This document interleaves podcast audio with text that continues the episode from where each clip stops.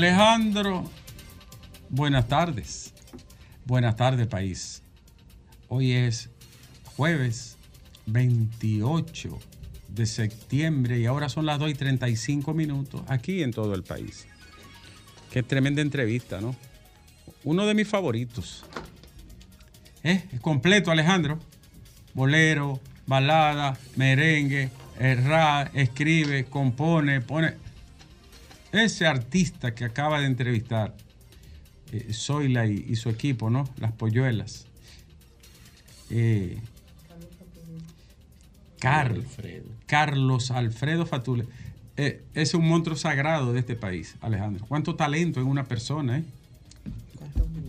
Y, y- y- y humilde, ¿no? Humilde.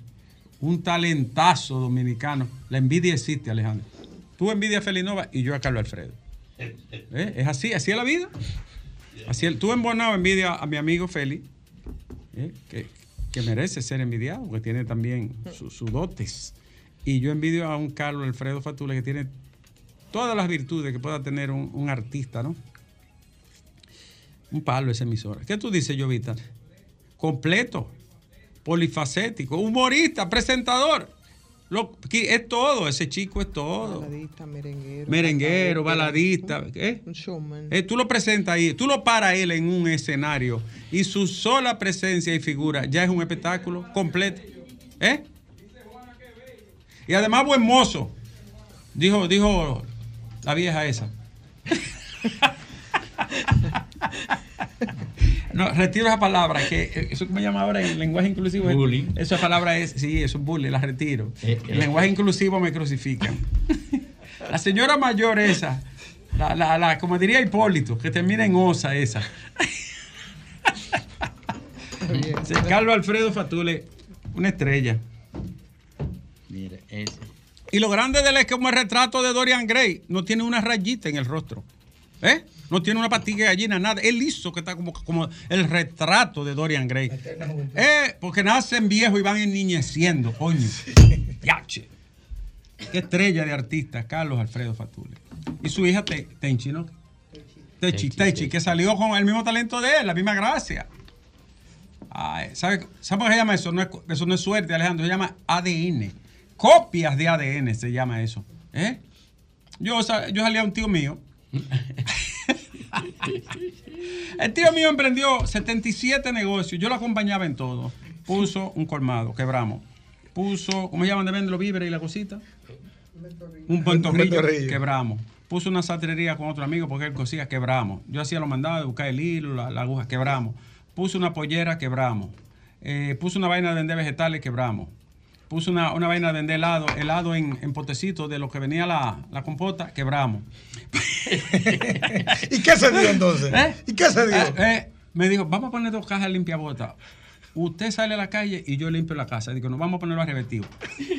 que me manden los zapatos a mí aquí de barrio. Yo los recojo, yo limpio. de- Yo no quería salir. Eh, y dice, vamos a ponerlo mitad mitad. Usted sale dos días y yo quebramos. Puso una paletera, quebramos. Eh, ¿Qué más? Puso. No puso pollera. Eh, sí, yo quebramos con una pollera. Porque él lo que hacía era comprarle a otra pollera. Entonces no, él no podía Vendían competir. Él no podía competir porque el otro le fiaba, tú ves. Él no podía competir. Puso. Ay, mi mamá me decía, ay, ya. ya porque, era ella que tenía que asumir todo. Cada vez que había Sí, quiebra. puso una. pu- ay, esta sí fue buena. Puso una de Maví y había una competencia y dijeron que, que él le estaba cogiendo. Dije a la fórmula de La fórmula del Maví. del Bejuco. Domingo tuvimos que quitarlo. Fue un botellerío grandísimo. Vendimos anafe, quebramos. Y no Ella ven- estaba en el patio lleno de anafe. Eso Y no época. vendían carbón y, la- y astillas de No, coba. llega- no llegamos a vender carbón. Gracias a Dios. Pero vendimos, ¿tú sabes qué vendíamos? Cuava. eh, con los anafes quebramos. Nieves, yo no se dio cuenta que quebraba por la sociedad contigo.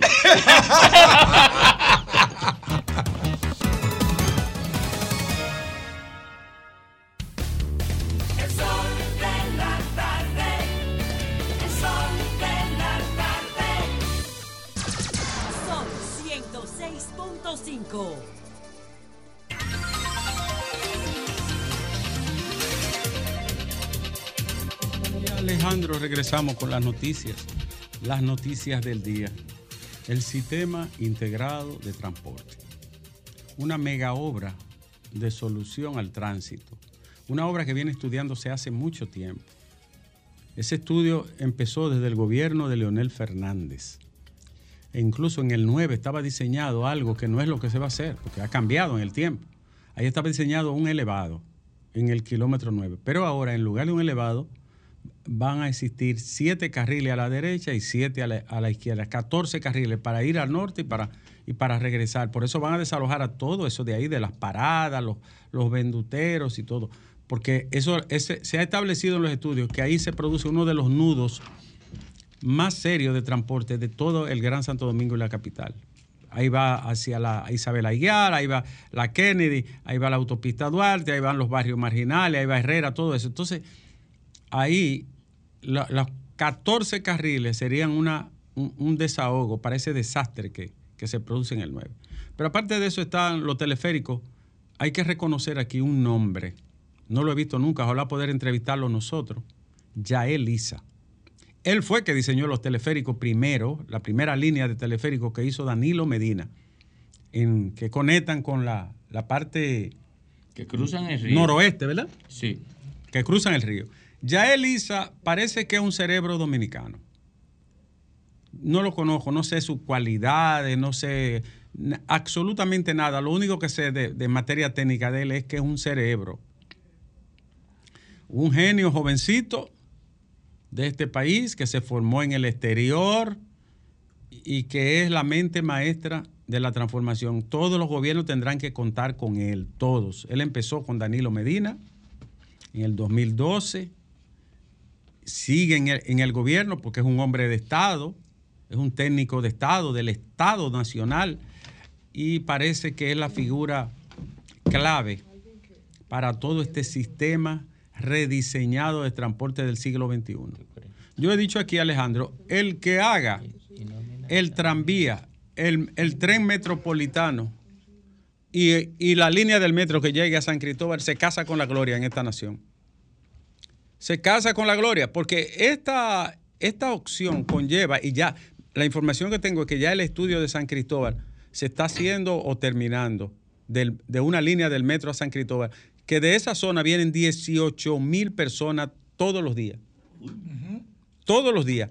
Porque además de que San Cristóbal es una de las provincias más grandes, es la puerta de entrada a la capital, que es muy raro que una provincia grandota sea la puerta de entrada a, a un, a un eh, distrito, a, a una capital. Tiene cuatro rutas San Cristóbal, dos de expreso que salen, cada cinco minutos sale un vehículo expreso, uno en el parque central y otro en la parada junto a la parada de Cambita. Eso significa que lo- las comunidades de San Cristóbal, los municipios también son muy activos, ¿verdad? Sí, lo que pasa es que San Cristóbal es una provincia satélite, o sea, trabajan en la capital y viven en San Cristóbal. Entonces, este proyecto que se ha anunciado, yo no sé el alcance, cuándo se, se iniciará, por dónde iniciarán, pero el- yo estoy ya informado que el teleférico, y ya había- habíamos hablado en este espacio de eso, porque hay un amigo de nosotros que hace más de 10 años nos habló del tranvía, del metro y del teleférico. Y voy a decir su nombre aquí, el ingeniero Ten que es amigo de nosotros hace muchos años. Desde que estábamos en la Casa Vieja, él nos hablaba a nosotros de un tranvía, cuando yo no tenía ni idea de lo que era un tranvía, ni un, ni un tren metropolitano, ese señor, con un diseño incluso que él es su autor y que está registrado como, inven- como invento de él. Oigan bien lo que yo estoy diciendo. A él, él es que está haciendo la circunvalación de los Alcarrizos hoy y creo que también estaría involucrado en el, en el metro metropolitano o tren de Santo Domingo. Yo, sobre este particular, lo único que puedo decirle a la gente es que el ciudadano más humillado de, la región latinoamericana es el pasajero de la capital. Es una cosa vergonzosa, atropellante. Ver cómo la pobre gente, los ancianos, los niños, los jóvenes, los estudiantes, en ese guagüerío hipertérrito, irrefrenable, sin un solo ápice de cultura ciudadana, de respeto por la dignidad de la gente, de respeto por el pasajero, por el ciudadano, una vaina bestial, cruzándose de, de un carril para el otro, sin luces, eh, echando competencia, echando carrera, una vaina que nada más se ve aquí. que los dirige y Un- que tiene control de ellos. Una vaina que no se puede ni describir. Entonces, el impacto de esto sería un 50%. Yo no sabía que aquí entraba tanta gente. Por el este, 19 mil personas. Por el norte, 18 mil. Por San Cristóbal, 18 mil. Por el norte de, acá, de Villamella, entran 19 10 12.800 personas. O sea, eh, nosotros vivimos eh, eh, embotellados, abotagados, saturados de un, sistema de transporte inservible. El costo de esto, imagínense ustedes, el, el teleférico que conectaría desde el 9, kilómetro 9, que llega, llegaría el tren de, de los Alcarrizos ahí, la línea 2, ¿verdad? O 3. La línea 3, llegaría ahí al 9, conectaría el teleférico, entraría por la Plaza de la, de la, de la Bandera y saber guiar, seguiría la ruta hasta Jaina y terminaría en la carretera Sánchez. Entraría Café de Herrera, Barrio La Altagracia, las zonas que están superpobladas y que no pueden ni siquiera penetrar por lo difícil que es el, el terreno y el relieve y las construcciones absurdas que se han hecho ahí. Ese teleférico cuesta 250 millones de dólares. Aproximadamente unos... eh, 3.200. no, yo digo el teleférico Ah, el solo. teleférico. Solamente el teleférico. Unos nueve kilómetros más o menos, ¿verdad? Porque entraría Jaina también. Y es una solución que, que no es tan cara y ayudaría muchísimo, que movería entre 4.500 a 5.000 pasajeros diarios. Como mueve el teleférico de los Alcarrizos, eh, quiero decir por hora, perdón, 4 a 5.000 por hora. Como mueve el de los Alcarrizos y como mueve la primera línea de teleféricos que hizo el expresidente Medina en la parte noroeste de- del Gran Santo Domingo. ¿Cuál es- ¿Cómo estaría financiado esto? Ahí está el detalle, Alejandro. 3.250 millones de dólares. El gobierno dominicano dispondría para el metro de Santo Domingo, el tren metropolitano, que estaría arrancando desde el centro olímpico hasta el aeropuerto, por- atravesando toda la parte este y más poblada del Gran Santo Domingo, estaría costando unos 2 mil millones de dólares. Si el sector privado, ese sería un FITRAN, el sector privado, Esa sería la estatal, ¿no? ese, sí, pero con una participación del Estado de 800 millones, según se detalló allí, estoy habla- dando los detalles que dio el presidente. 800 millones el Estado, 1.200 millones el sector privado, Alianza público-privada. en alianza público-privada. La otra línea del tranvía sería un monorriel, toda la Churchill, desde la, eh, que es bien complejo y amplio el sistema, desde la Kennedy, atravesar la Churchill hasta el malecón, para atravesar la zona de la feria y todo esto. Eh, estamos hablando de un proyecto gigantesco, eh, ecosostenible, le eliminaría una contaminación tremenda, movilidad enorme, disminuiría más de un 50% el número de vehículos, eh, eh, sacaría de circulación toda esa chatarra. Habría que buscarle alternativa, ¿no? A esa gente, no estoy diciendo que lo dejen en el aire, habría que buscarle alternativa a esos choferes que tienen 30 años ahí, los pobres, que no son culpables de que el Estado haya abandonado el, el transporte y la movilidad.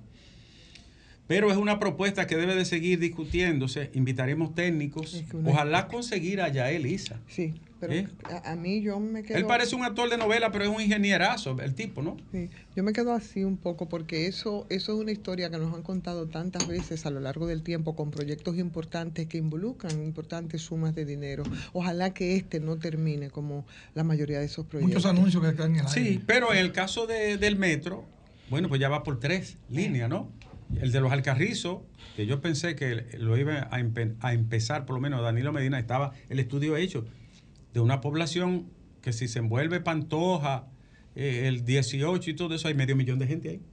Sí, claro. Hay medio millón de personas, entre los Alcarrizos, eh, la Guayiga, Pantoja, el 18, ahí hay medio millón de personas. Alcarrizo es el sexto municipio más grande del país. Imagínate, en un más, gran- pedaci- más grande que San Cristóbal ya. En un pedacito de tierra, ¿eh? Sí, claro. Lo que pasa es que San Cristóbal tiene dos distritos municipales, que es Atodama y Atillo, y cuando tú le sumas los dos distritos, como municipio distrito, es más grande. Ahora, eh, eh, eh, eh, Los Alcarrizos como municipio es más grande que San Cristóbal inclusive. Entonces, los Alcarrizos es un bolsillo ahí de un hacinamiento tremendo. Las calles son estrechitas. Es estrechitas. y no se Calle- callejones. La señora que trabaja con nosotros, que tiene 13 años trabajando con nosotros, ella dura más de una hora para salir de los Alcarrizos a la pista. Y A la- mucha curva y muchas cosas. ella dura más de allá para llegar a. De su mismo barrio, ella dura para salir a la autopista más de una hora.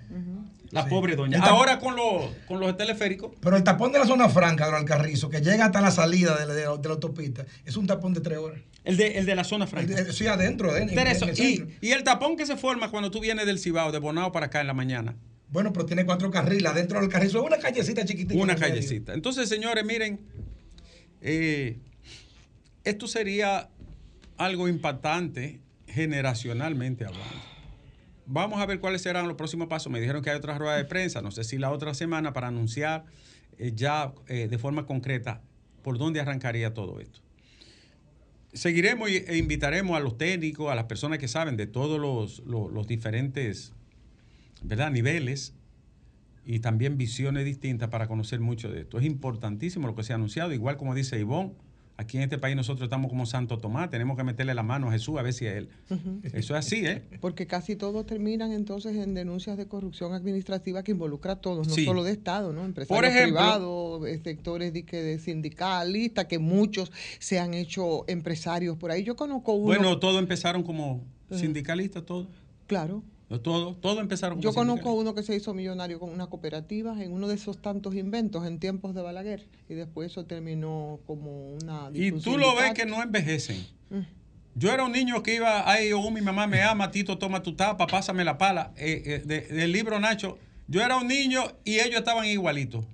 Los, los transportistas no envejecen ni se mueren, son inmortales, Alejandro, para que tú lo sepas.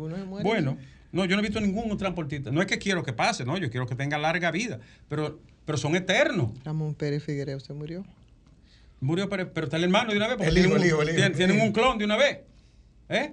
¿Eh? En paz de cáncer, que era mi amigo. Lo entrevistamos mucho en la Z. Claro. Incluso hicimos protestas. Además, histórico, de mucho Sí, tiempo. De mucho tiempo. Y buen tipo que era como persona. Eh, por ejemplo, ahora en La Vega. En La Vega hay una protesta. ¿Tú sabes por qué?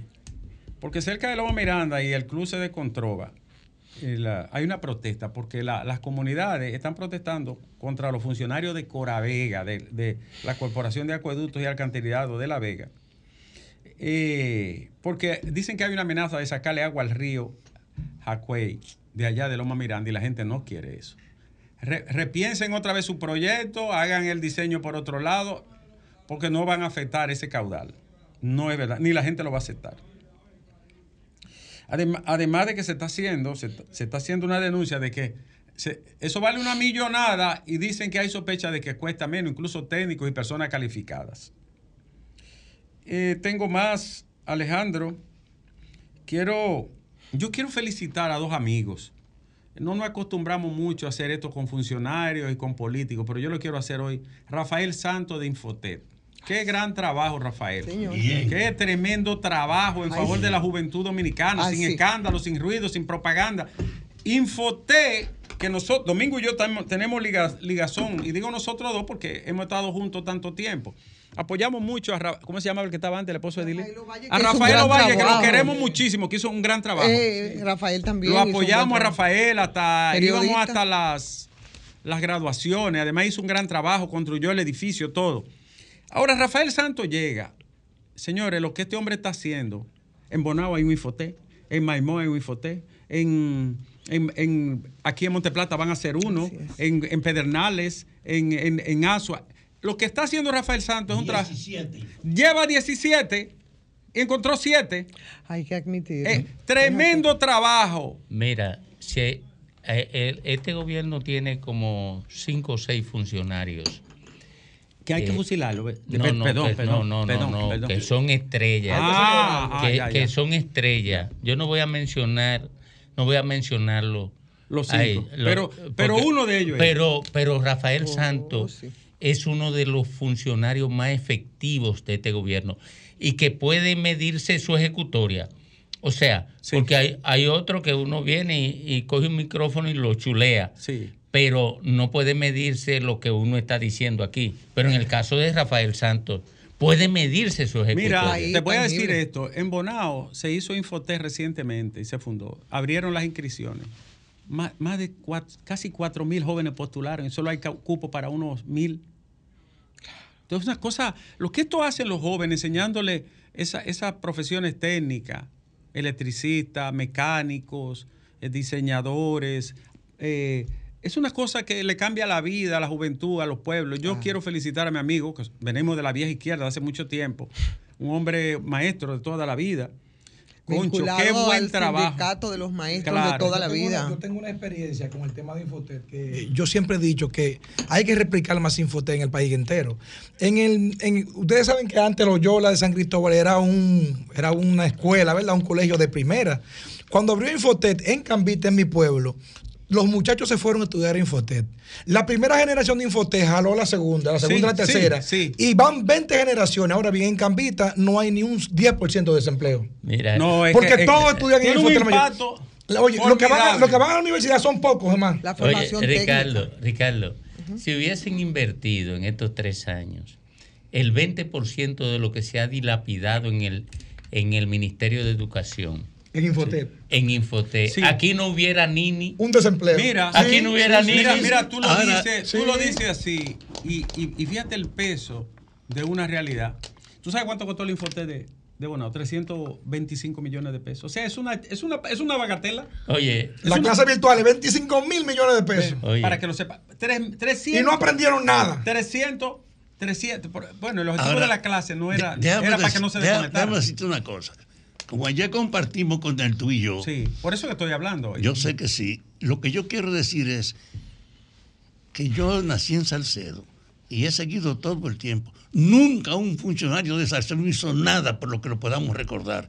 Y este ha Diablo, construido. Eso sí es grande. Nunca. Y mira, Salcedo ha tenido hasta ministro de salud. Claro, Oh, pero sí, nunca dos- nadie ha Dos hecho ministros nada. de Dos, salud. eh, Este es el Presidente primero del Senado. Vicepresidente de la. República. que construye, este construye allá. Hasta un vicepresidente, porque El otro, mira, después de reconocer el eso, Rafael. Fernández fue vicepresidente. Y, y Claro. siempre, siempre nos hemos puesto a su orden. Yo he ido a dar conferencias, charlas, ya, estímulos, el valor de la educación técnica, todo eso. Yo, yo estoy dispuesto siempre a ese tipo de funcionarios a servirle de todo corazón. Yo también. Eh, tremendo trabajo por el país.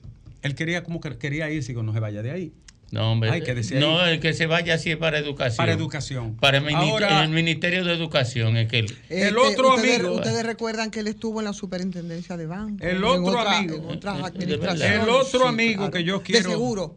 eh, Nah, te- de seguro, no pero. Eh, Sí, déjeme ¿Ustedes por qué sí, no quieren que yo lo felicite? No, ¿a quién a él? El otro amigo que yo quiero felicitar es la participación que me la enviaron en video de nuestro compañero, colega y hermano de aquí en la tarde, Graimer Mendel, en el debate de los precandidatos a diputados.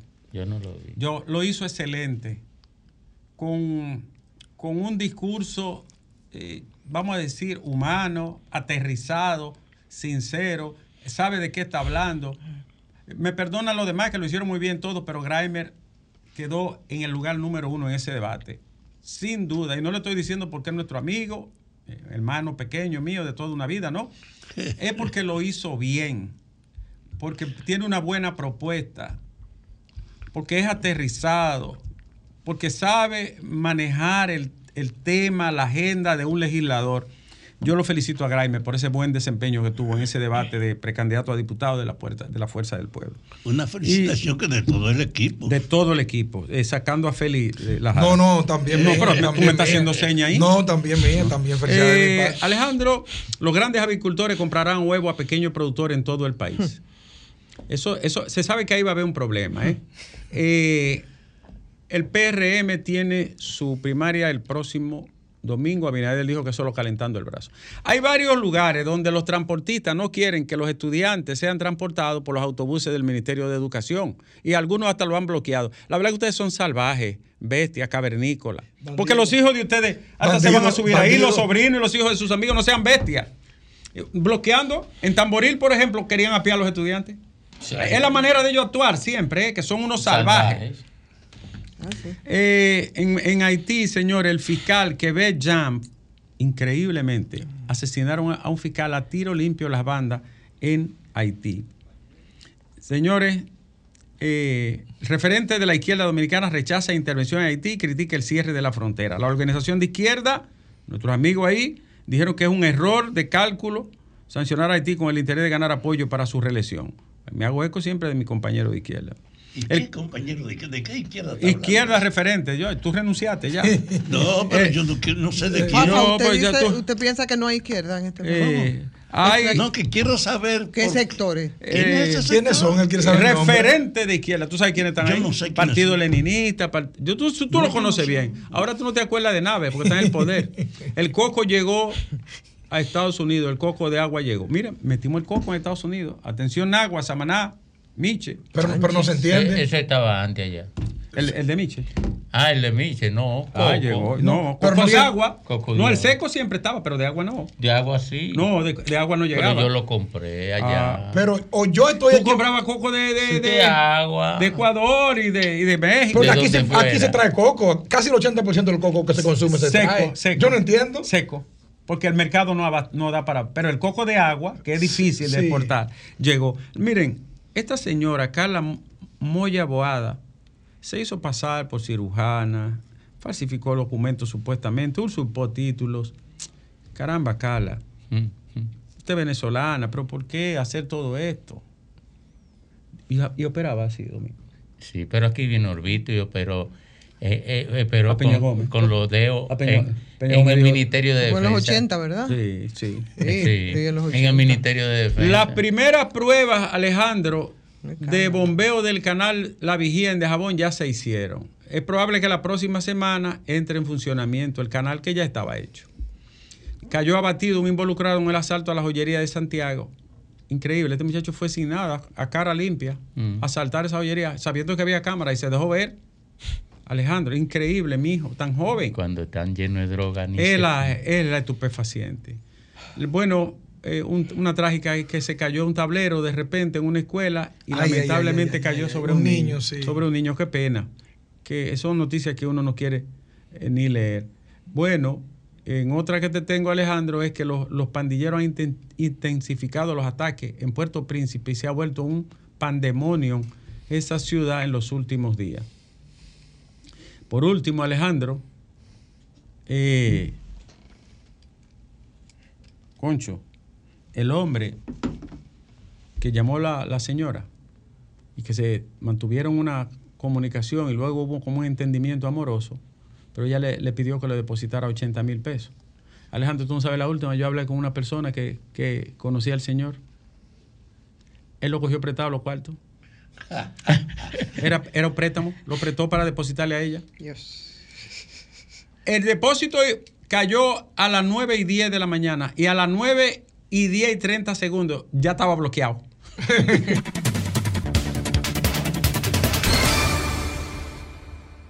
Regresamos, Alejandro. Quiero felicitar a mi amigo Julio Merán, una de las, de las principales piezas para celebrar los 488 aniversarios de la Cacique Riquillo. Eso fue ayer en Asua, un, evento en las ruinas de la iglesia La Merced, allá en Pueblo Viejo. La segunda iglesia del país fue esa, después de la, la que se hizo en, en la costa norte. Entonces, eh, felicito a Merán y a toda la gente de cultura de Asa, que es un pueblo muy, muy expresivo en términos culturales.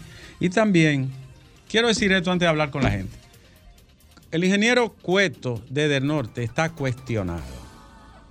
Viene hoy para acá. Está muy cuestionado. Todas las informaciones que yo he recogido es que el señor Morrobel es un hombre serio.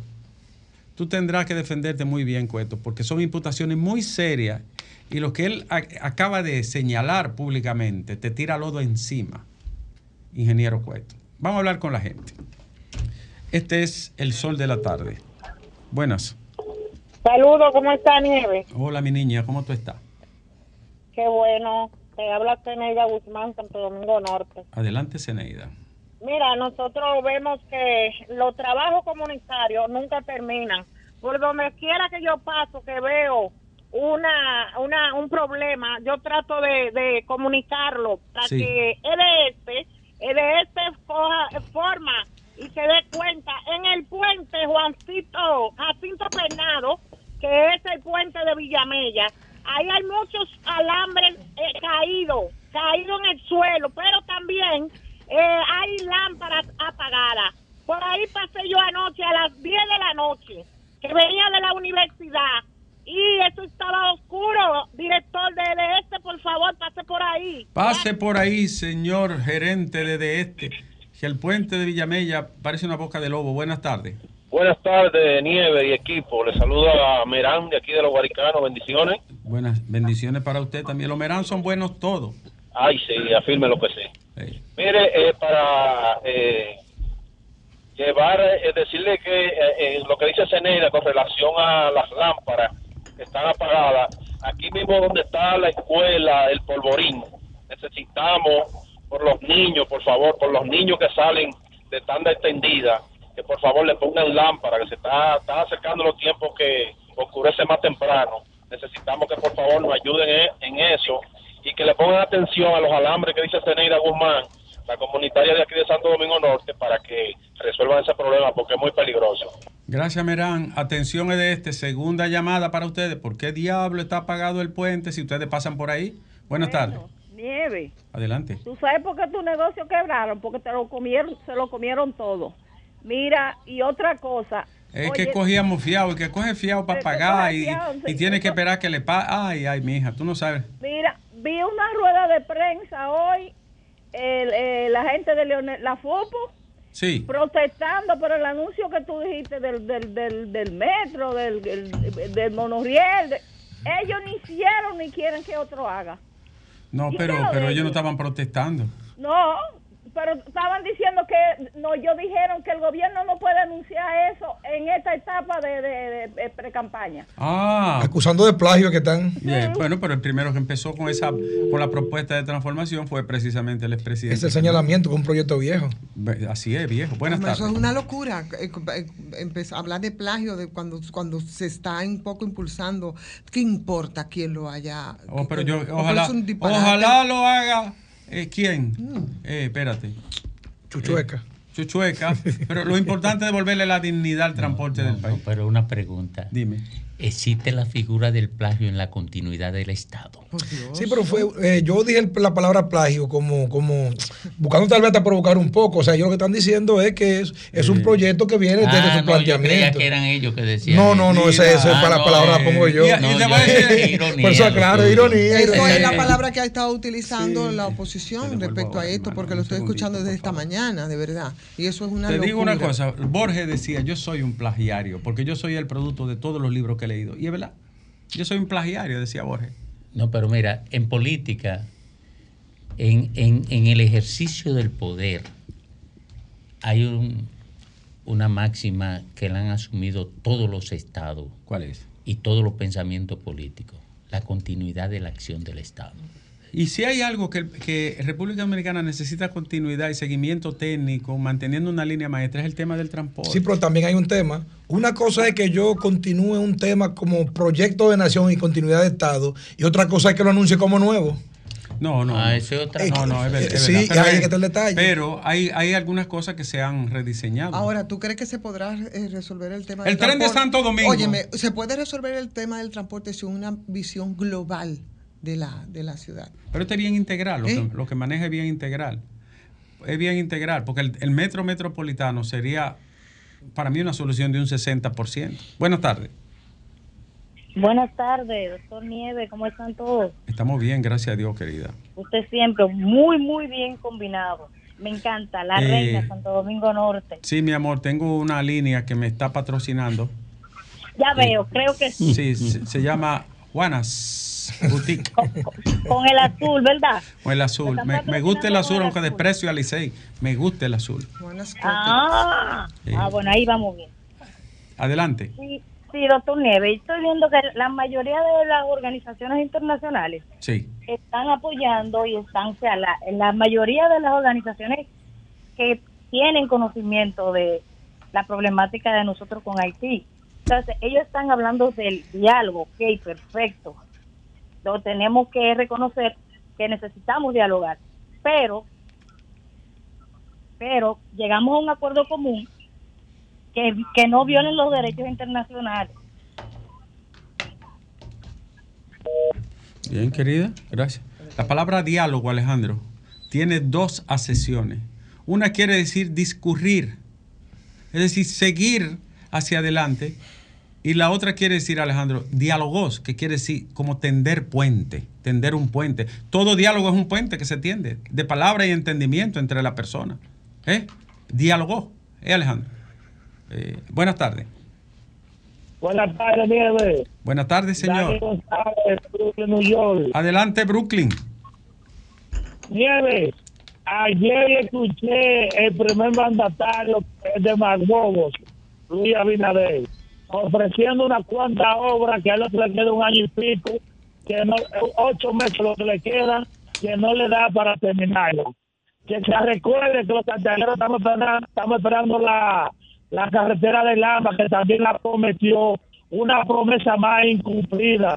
Un presidente que vive hablándole mentiras al país, engañando al país. 8 mil millones pagando de periodistas de, de- a los periodistas. Nieves, usted criticaba eso mucho. En el gobierno de Danilo y eran 2 mil millones que pagaba el gobierno de Danilo. Y mire ese barbarazo, lo que está haciendo con el gobierno, con el dinero del Estado. Y con ese dinero que se lo dan los pobres a comer, que está tan cara la comida. Una comida muy cara, la gasolina. Decía ahí todo que, te- que tenía eh, la, la, la formulita. ¿Y dónde está la formulita? Gracias, querido, desde Brooklyn. Buenas tardes, este es el sol del país.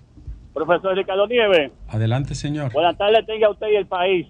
Gracias. La, la verdad que un programa como, como el de ustedes, de, de una categoría eh, única, por decirlo así, tener gente o delegados políticos ahí que todo nada más vaya en dirección en contra del gobierno que está de turno, que no sea de su partido, como que es penoso eso. Que pase feliz tarde. Pero, pero es igual que lo del PRM, lo de FAFA. FAFA va en contra de todo lo que vaya en contra de su partido y de su gobierno. Bien. ah, Eh, ah, es re- equilibrado. Respetamos su opinión, señor. Buenas tardes. Yo no la respeto. Buenas Digo, tardes. dijo, dijo, a- dijo José- Jesús de Marina que las opiniones no, no, son todas respetables, que se respete el derecho a expresarlas. Eso. Porque hay opiniones que son, Pero son- claro. que no merecen respeto. Por ejemplo, Gracias. que una persona diga yo apoyo la esclavitud, no es una opinión No, respetable. no, pero y además, una, una opinión que pretenda limitar el derecho del otro a dar opinión no puede ser respetada en el universo democrático. Sí, pero ya no demos boche ya. Buenas tardes. Buenas tardes, doctor Nieves. Se me cayó la llamada, la red. Ah, mi amor, pero dime, complétala. Sí, sí, que Se le te como acabó el paquetico, fue. No, no, no. Se me Ah. acabó porque me moví. No, yo te pongo una, yo te pongo uno de una vez de aquí. Ponle uno de 29 pesos y de la Duarte comparía Alejandro a ella. Gracias. Adelante. Sí, como le seguía diciendo, o sea, reconocemos que necesitamos dialogar y llegar a un acuerdo común, claro está, pero especialmente no se no se deben violar los derechos internacionales, mucho menos los binacionales, porque como quiera nos afectan tanto a ellos como a nosotros. Entonces, Gracias, mi amor, ya la completaste. Buenas tardes, este es el sol del país. Se cayó. ¿Y usted qué dice? Buenas tardes. Sí, saludos, buenas tardes, queridísimo del sol de la tarde. Buenas tardes, señor. Le habla Miki desde aquí de Palmarejo Villalinda. Adelante. Muy bueno, muy bueno su programa. Permítame primeramente felicitarlo por esos temas tan importantes de introducción que usaron hoy. Gracias. Estoy totalmente de acuerdo con ustedes. Pero deberían de hacerlo en cruz, deberían de hacer ese, metro y todo eso en cruz, de la capital a Santiago y de Higüey a Barahona. Te digo algo. El tren que atravesaría desde la capital hasta Santiago está, está estudiado ya. Y yo lo vi, a Domingo y a mí nos lo presentaron. Es un estudio tan grande y tan vasto que el estudio solo costó casi 70 millones de pesos. El estudio está hecho eh, lo- y lo tienen, lo tiene el gobierno y lo tiene un sector privado. Eso es progreso. Así Bueno. es que se necesitaba un. Gracias, querido. Ahora, Alejandro, hay un trabajo que yo no dije del tío mío. Me dijeron que tú cobraste también una fritura. No, él, él puso una fritura. Pero Eh, ese otra. Pero entonces lo, luego- ¿Cuál era tu función? lo- no, yo llevaba la contabilidad porque no había de letra. Ahora, hoy, ahora oye esto, Alejandro. Los borrachos le llevaban el bofe y ahí era la defensa. ¿Sabes que el bofe era barato? Sí. Se vendía mucho. Ahora él puso un negocio una vez, Alejandro, que yo no lo dije aquí. Y él me dijo, ahí usted no puede participar. No jodas. Sí. ¿Y de qué era? Él atendía una bellonera.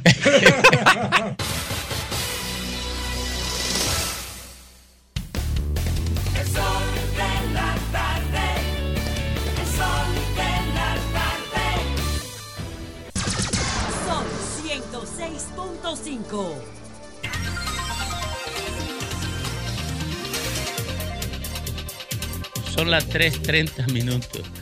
Eh, seguiste en el día de ayer.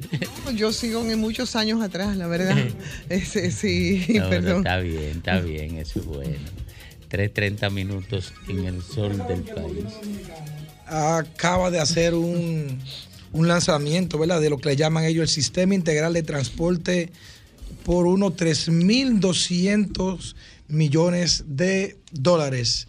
Este es el tema que tuvo en principio hablando Ricardo, referente al tema de- del Metro San Cristóbal y otros y otras actividades también aquí en la capital. Es un tema que ha llamado mucho la atención, automáticamente la Fuerza del Pueblo como partido también reaccionó y es un tema que ha sido viralizado en las redes sociales. Yo creo que, que cuando se habla de transporte y se habla también de continuidad, no sé ustedes Domingo, pero yo no le veo todo malo. Ahora, habría que ver si ese, si todo ese ofrecimiento referente a este tema del transporte, sabiendo que el transporte en la República Dominicana es un caos, si va a ser o no va a ser. Y yo, por mi parte, mi única crítica a ese proyecto sería de que yo no creo que el transporte público aguante dos años más. Pero ha aguantado 30. Yo no, yo no creo que, que tenga. Mira, Tú dices la falta de solución al tema Claro, la falta de solución, es que es un caos, o sea, el caos es de extremo. Y es cierto que tiene 30 sin solución. Ahora, la pregunta es, si podemos solucionarlo ahora, ¿por qué lo vamos a dejar para dos años después? Mira, la- el tema del transporte público comenzó, señores. Yo en, Más- a- más en que- algún momento que hacía algún trabajo de investigación en ese sentido, eh, tomando algún punto de partida, de referencia, y desde cuando una chocín, ¿m? de cuando los carros de capote amarillo, mamey y, y blanco, desde cuando incluso desde el ayuntamiento en tiempos de Balaguer con papi estrella a la cabeza, el transporte municipal, te estoy diciendo, buscaban solución al tema del transporte.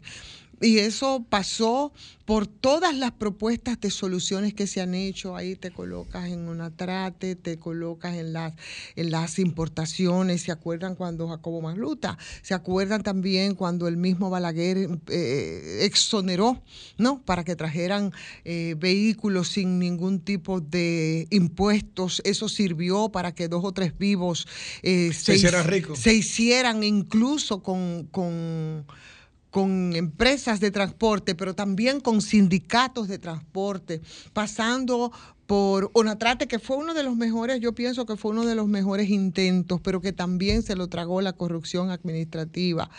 Eh, después vinieron los pollitos morados, vinieron los blancos, vinieron las garzas, ¿no? Y lo que pasó con el gobierno de Hipólito, eso fue una locura, 5 mil millones ahí que terminó con, con, con, óyeme, con un renove, con un renovito al lado. Porque había un renovito que era el que dirigía Juan Uvieres en ese entonces, ¿eh? además del plan renove todos, todas esas propuestas de soluciones. Y entonces después vino el metro, que ciertamente ahí está, que sigue creciendo, pero que igual tiene una larga, amplia carga. De, de- corrupción también administrativa. Por tanto, la solución, y tengo una, una persona que justamente reflexionando en esa dirección decía, no puede de ninguna manera hacerse aquí una solución al transporte público de pasajeros sin que se haga esa visión global de la ciudad, por las implicaciones que eso tiene. Entonces, eso es como con el tema de la salud que muchos vienen con sus propuestas porque saben cuál es la solución, que la solución es eh, la atención primaria en salud. Por ejemplo, todos lo saben, ninguno lo aplican. Eso mismo ocurre con el tema del transporte, que por supuesto ya nos va desbordando más la jara, cada vez más se hace insostenible ciertamente porque nos ha generado un tema que te impacta, por ejemplo, en los entaponamientos, que también en el parqueo, y que la solución está en respuesta eh, adecuada a un transporte colectivo. Eso es una tarea todavía pendiente. Yo lo veo con ojeriza todas las propuestas porque son tantas las soluciones que se han ofertado y ninguna, ninguna finalmente cumplen con las demandas y con los requisitos. Ese ¿no? sistema de transporte entonces incluiría lo que es el tranvía de Santo Domingo, el teleférico de Santo Domingo Oeste, el tren metropolitano y el tren de San Cristóbal y tres terminales de autobuses. En teoría, en teoría yo creo que se escucha muy bien. Se escucha muy bonito. Todas se han escuchado bien en teoría. Sí, sí, pero en principio hay, que darle el beneficio de la duda cuando por lo menos se escucha bien en el diseño de- del, pro- del proyecto. Yo lo que creo, mi única observación, como le decía ahorita, es que se está anunciando un plan macro para el 2025, 26 y 27, cuando el gobierno se supone que culmina en el, 2000, en el 2024. Yo no sé si ese anuncio podría enmarcarse dentro del esquema de, de, de reeleccionista, ¿verdad? Donde, donde exactamente. Si podría estar promoviendo desde ahora o vendiendo un programa de gobierno a futuro de lo que sería su plan de gobierno, porque eh, en lo que va y viene solamente va a estar hasta el 2024, Luis Abinader. Vámonos.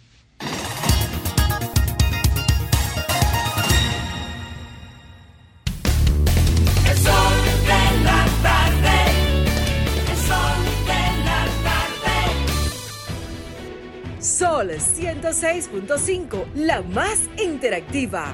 Una emisora RCC Miria.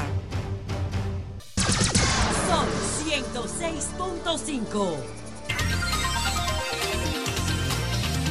A las 3.40 minutos aquí en el sol del país, en el sol de la tarde, don Rafael Fafa Taveras. Gracias, Domingo. Estaba celebrando como observador la discusión y las informaciones de que estamos abocados a un gran esfuerzo para enfrentar un problema que nadie puede evadir, que es el transporte. Y se habló del proyecto de los estudios y del dinero. Y cuando estaba haciendo eso, entonces yo me dije a mí mismo, el momento del país no se percibe más que cuando aparece este o aquel capítulo. ¿Usted se imagina que planteando el problema del transporte, aquí está pendiente el problema de la justicia? Que no es verdad que esos tres nombrados por el, por, son suficientes. Hay un desafío y no puede haber paz si no hay posibilidad de un transporte que no sea como se pinta en el momento y tampoco si no hay una justicia confiable. Pero además de la coincidencia entre esa conciencia de la modificación de la policía, del proceso judicial, del equipo de la estructura de la justicia, está planteado el transporte y como se me intervino, estamos abocados a una gran reforma de la policía. Miren, tres cosas están planteadas. La reforma de la policía a la que el presidente le está dedicando una atención especial yendo todos los lunes. Esa información de la búsqueda de una reconstrucción, creación del transporte de la capital. Y yo simplemente le agrego el problema de la justicia.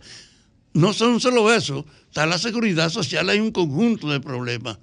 Este país está bajo la combinación histórica se asume de que es un desafío global y eso debía corresponderse con una tendencia a la cooperación entre las fuerzas políticas y sociales, porque el desafío que hay de las urgencias que hay que asumir no es verdad que puede tratarse con el espíritu tradicional, el oficialismo, los opositores o cada quien al margen de la colectividad trabajando para sí.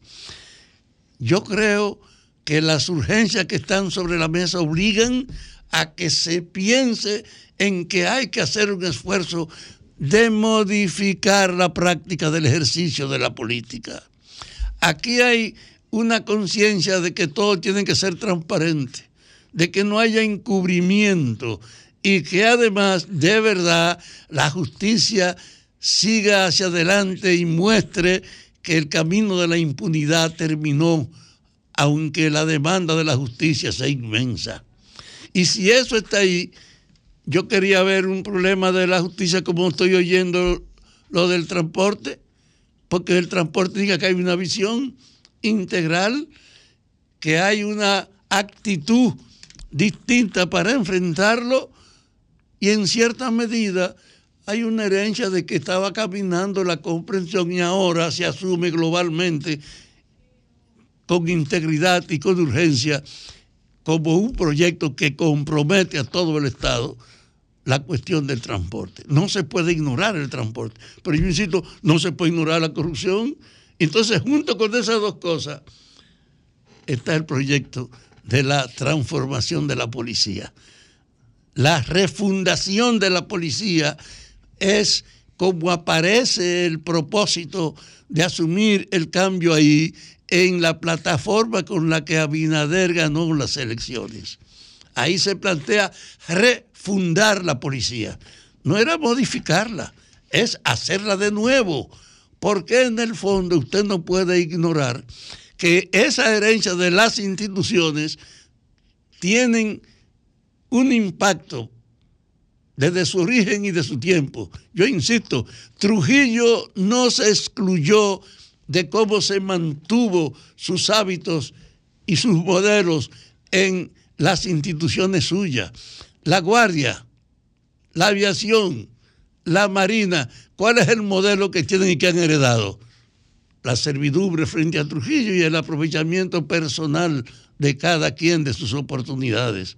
Es decir, en las instituciones hay que desarraigar la idea de cómo cada quien miraba su responsabilidad. Y por eso la palabra no era modificar, es de verdad refundar, hacer de nuevo. Y en ese sentido usted tiene entonces la demanda de la policía. El presidente está reiterando que esa es su primera tarea cuando le dedica el lunes en la mañana a seguirla pero en la policía no hay ni siquiera información de qué es lo que está pasando. A pesar del reconocimiento y de la importancia, aquí vino el asesor de la policía y él nos da toda la versión, pero no hay, no se conoce una plataforma que cree el fundamento de la creación de esa institucionalidad, porque no puede ser hacer ajuste a la herencia trujilleta de la policía, es crearla de nuevo y es verdad que el presidente dio un paso importante con subirle el sueldo, porque tú no puedes pretender modificar un instrumento del orden donde lo que recibe el grueso de los miembros no le da para vivir y teniendo un arma no son tan pendejos para no usarla a su favor. Es en la policía estaba legitimado que cada quien se defienda con lo suyo. Por eso esto no es de remiendo, es de rehacerlo. Ah, tiene un espacio con la educación, no son tres meses, ahora es un año. Y eso va a implicar una reiteración de que hay que formarlo. Pero en la operatividad de sus dirigentes, ¿cuál es la garantía que tiene la estructura de mando? ¿Cómo se hace? Es por las relaciones, no por el ajuste a la propuesta con la que debe cambiarse. Entonces, así como ustedes ven dificultades en la propuesta de la reforma del transporte, que es impostergable, que hay que abordarlo, así como la gente acepta que la justicia es una necesidad, pero está paralizado porque los tres que dio el, que puso el presidente, no es verdad que son suficientes. Yo estaba abogando que el presidente nombre, como hizo con estos tres, un responsable del Ministerio Público de cada provincia para darle seguimiento precisamente a pasar revista a las cosas y que nos facilite que de verdad haya una actitud general para que la gente sepa que no puede hacer cálculo con la impunidad como lo hacía antes. Entonces este país está en una coyuntura sin precedentes, en momentos donde los casos fundamentales de la actividad política no pueden pensarse en reformitas ni en cambitos cualquiera. Es rehacer este bendito país porque esto no está para otra cosa. Así que cuando yo escuchaba las informaciones acerca de la propuesta de cambio del transporte y la identidad de todos nosotros, que es verdad que hace falta un cambio, porque yo no creo que nadie pueda negar de que hace falta un cambio global, aunque tú tengas dudas si se puede cumplir. Entonces, objetivamente, esa diversidad de problemas que salen y se superponen de vez en cuando uno a otro, es una realidad que si usted mira el país, la sociedad necesita un esfuerzo integral de rehacerse. Y eso es incompatible con los espíritus de las competencias electorales, donde cada gente está pensando en su promoción y desde ese punto de vista, el presidente, que es el jefe, necesita fortalecer la corriente de que es verdad que hay una conciencia del cambio que él ofreció. Segundo, que es general. Y tercero, que no puede abordarse si no es con la integración de los otros. Estamos pues frente a una coyuntura sin precedente donde el cambio no puede ser simplemente una oferta y simple propaganda.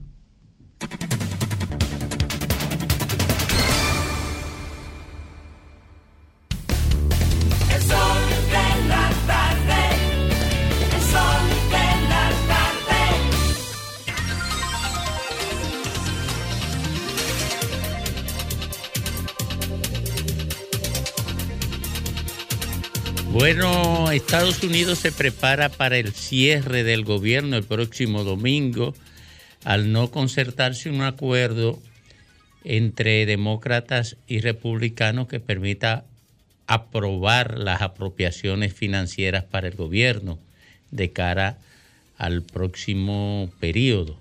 Mientras tanto, aquí nos concentramos en escuchar a la reina a las 3.50 minutos. Gracias, Domingo. Qué bueno, de regreso, ¿verdad? Aquí con nosotros. Saludos, República Dominicana, en este día. Y sí, nosotros tenemos que concentrarnos también en muchos puntos importantes a propósito de la situación haitiana. Y desde que comenzaba, hacíamos mucho énfasis en, en la, en cómo podría el cierre de la frontera afectar algunos sectores productivos. Y hacíamos referencia y de hecho conversábamos aquí con eh, los productores avícolas organizados respecto a este mercado importante que tenemos que dividir en dos partes. Los grandes productores, ¿no?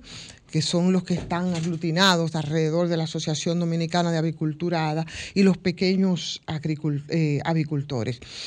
Y precisamente esa industria avícola dominicana que se ha, forza- se ha fortalecido en los últimos años al punto de que en la, es la mayor productora de pollos de Centroamérica y el Caribe, eh, según han dicho en algunas ocasiones eh, los principales dirigentes, ¿no? En torno a lo que se aglutina esta, esta, indru- esta industria, con 20, cerca de 25 provincias del sector que genera eh, alrededor de 28 mil 500 directos. eh, y lo digo y lo sé porque de alguna manera está vinculada a ese sector. Sin embargo, enfrenta muchos desafíos, eh, por ejemplo, sanitarios para, ese, para esas expansiones de costos de mercado.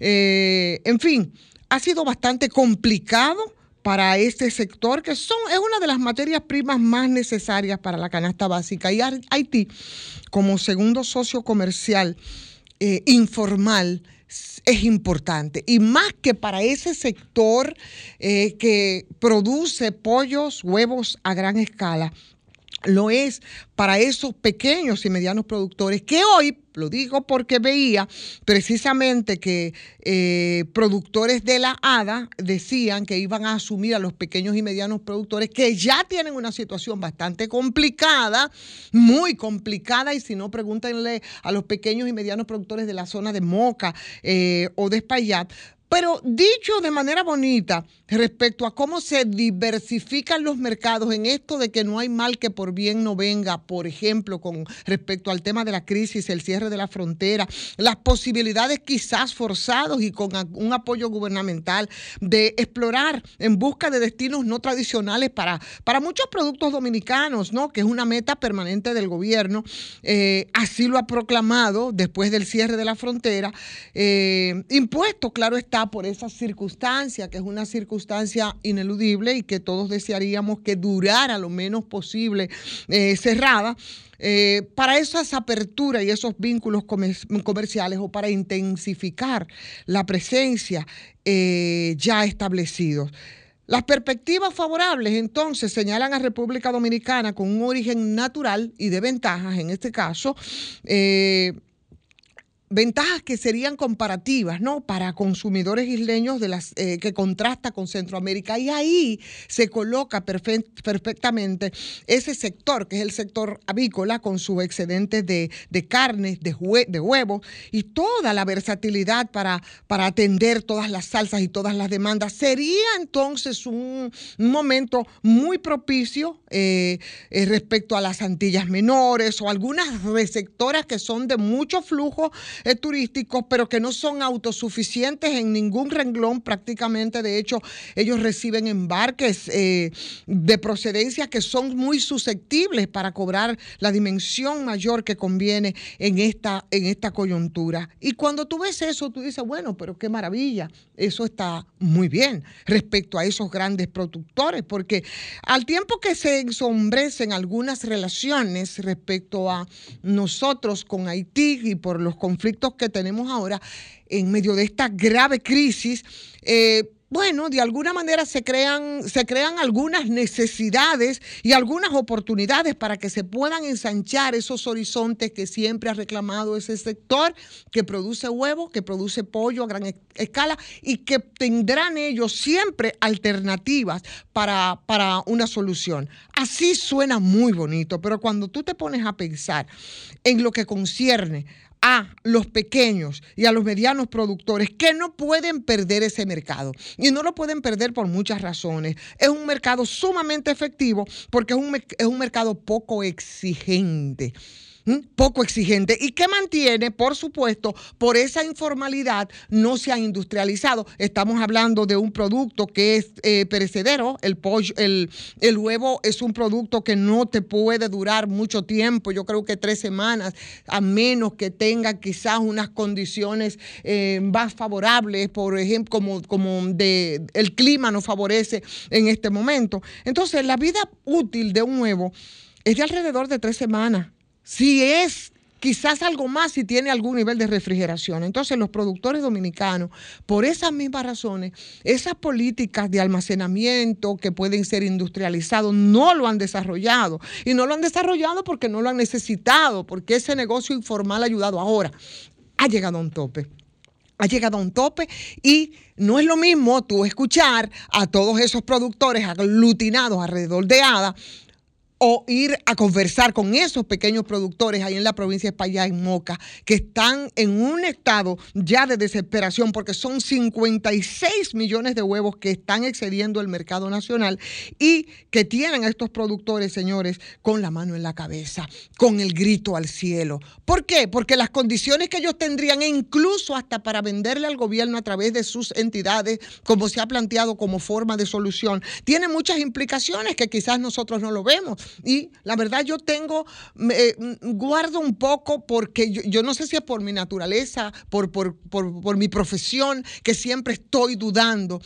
Ese encuentro que yo veía con los grandes productores, que ellos iban a asumir, si las condiciones que ellos plantean, que serían bastante complicadas en caso de, que, de que a través de esas instituciones del gobierno se pueda asumir esa, esos excedentes de producción, sobre todo de, de, de huevo. Señores, eso, eso es terrible. Ellos tendrían que ser proveedor del Estado, ellos tendrían que facturar, ellos tendrían que esperar para que esa factura se le pague. O sea, hay todo un proceso y en ese proceso, señor, ellos tienen una cantidad enorme, como les decía, un excedente que ya está cerca de los 56 millones de huevos. Entonces, ¿qué vamos a hacer? ¿Cómo vamos a dinamizar esa parte?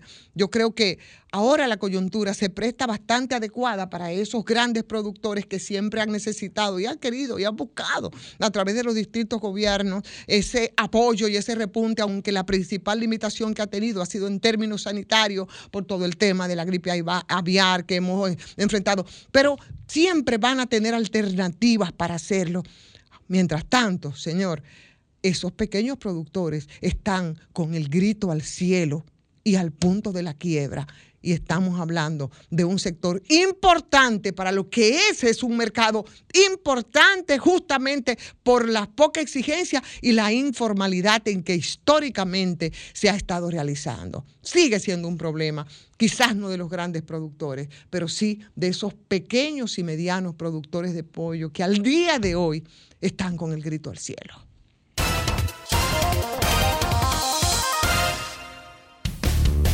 El sol de la tarde. El sol de la tarde.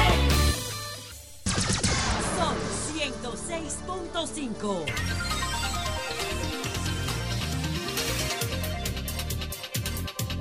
Bueno, dentro de unos momentos, señores, eh, conectaremos con los Estados Unidos, donde está ofreciendo o donde ofrecerá una rueda de prensa el candidato presidencial del Partido de la Liberación Dominicana. Esto es si la rueda de prensa es puntual, ¿verdad? Porque si no es puntual, mm, se nos cae la intención del sol de la tarde de que se dé a conocer lo que pueda tener como incidencia noticiosa esa comparecencia de Bel Martínez. En tanto, a las 4 y 5 minutos presentamos el comentario de Félix Lajara. Muchísimas gracias, Domingo. Yo tengo una gran preocupación, Domingo, Ivonne Fafa, y todos los que nos escuchan y nos ven a través de la web del mundo digital y de la magia de la radio, ya no es solamente la televisión. Y es con relación a la figura del presidente de la República. En un país donde las instituciones funcionan, tú tienes un ministro de Obras Públicas para que funcione y ejecute un PEI, que es un plan estratégico, y un POA, que es un plan operativo. Pero así tú tienes unas 22, 25, 30 instituciones que son ministerios. Tú tienes un jefe de la policía. Tú tienes un ministro de interior. Tú tienes un canciller o un, o un ministro de relaciones, eh, de relaciones exteriores. Pero ¿qué está pasando en la República Dominicana? Estoy sumamente sorprendido. Si queremos que algo funcione, tiene que ir directamente el presidente o si no, no funciona. Entonces, para mí, que soy un estudioso de los procesos sociales, de la política, de la democracia, demo pueblo, gracia, poder, como decían, el poder en manos del pueblo, como decían los griegos, eso a mí me llama mucho la atención y yo creo que es un tema que debemos de discutirlo desde el punto de vista comunicacional y también desde el punto de vista sociológico, porque los gobiernos que tienen ese corte, que solamente funcionan cuando el incumbente toma una decisión y se monta al frente, cuando ese incumbente sale, el país se, se va en 20 pedazos automáticamente. O inclusive, si por coincidencia o coyuntura política dentro de su propio partido hubiese un relevo a la presidencia, pasaría lo mismo, fuera el mismo disparate, porque nada funciona si no va el incumbente. Y me explico las razones por las cuales tengo este planteamiento en el día de hoy. El presidente de la República va todos los lunes al Palacio de la Policía para hablar del tema de seguridad ciudadana. Lamentablemente, aquí, con todo y su buen esfuerzo y su buena voluntad, no se ha logrado resolver absolutamente nada, pese a que él tenía una voluntad de un plan Giuliani, que hoy está involucrado en procesos en Estados Unidos. Nunca se presentó nada, ni nunca se ha hecho tampoco un plan para la seguridad ciudadana, pero el presidente va todos los lunes. Pero no hay solución. Sector eléctrico. El presidente, como sabe que los apagones le están comiendo el gobierno junto con la inseguridad, en rueda de prensa, en Palacio, recuerdo como ahora, hace una o dos semanas, donde él explicaba cuáles eran las razones por las cuales habían pérdida, porque entonces la gente a él le cree, pero no le cree a sus funcionarios. El presidente de la República, en el conflicto que aún estamos metidos en él, tomó unas cuatro decisiones drásticas referente al tema Haití. cerró todas las fronteras. Automáticamente canceló unos cuantos visados de los famosos enchinchadores o, o agitadores. Y cerró el consulado también porque no se sigan otorgando más visas. En español, él hizo, él tomó y desplegó las Fuerzas Armadas para la frontera. Tomó cuatro medidas drásticas. Ahora, esas cuatro medidas drásticas hoy se encuentra entrampado, porque entonces él no tiene poder de negociación. Lo único que queda es flexibilizar las medidas drásticas que tomó, porque estamos perdiendo 175 millones de pesos diarios. Por eso no se lo va a decir nadie, porque el tema nacionalista y el sentimiento eh, en favor de o en contra de no les permite ver que entonces tenemos docenas de productores de huevos, de vegetales quebrados. A Haití se le venden 900 millones de dólares. Dos semanas son 44 millones de dólares, 2.400 millones de pesos. La justicia, que creo que ha sido el tema en el que al presidente ha ido mejor, siendo vocero de la justicia, cuando hay una decisión positiva que afecta a la oposición principalmente, el presidente sale y habla. Pero ahora no dice que están entrampados con un expediente del caso Medusa, que hay que leer 12 mil páginas y que ese caso le puede prescribir y que solamente van por 6 por seis mil. Porque montaron un pan y un circo con 12 mil páginas en una acusación, algo estúpido para ganar rating y popularidad en las redes y en los medios, y hoy están entrampados. Entonces, aquí para que algo funcione, mucho o poco, tiene que ir el presidente. Y un país institucionalizado no funciona así. Eso es un disparate. Las instituciones tienen que funcionar y cada ministro tiene que ejercer su función. No es posible que en este país tengamos tantas quejas del Ministerio de Obras Públicas. No es posible que tengamos tantas quejas del Ministerio de Educación. No es posible que tengamos tantas quejas, señores, pero los mismos funcionarios del gobierno y diputados del gobierno piden la suspensión o cancelación del ministro de Relaciones Exteriores. Eso no es posible. Eso solamente sucede o pasa cuando un país no funcionan las instituciones y todo lo que ocurre tiene que recaer sobre los hombros del presidente de la República. En ese camino que vamos, señores, no estamos ayudando en nada. En ese camino que vamos, lejos de la República Dominicana avanzar, estamos en un retroceso institucional.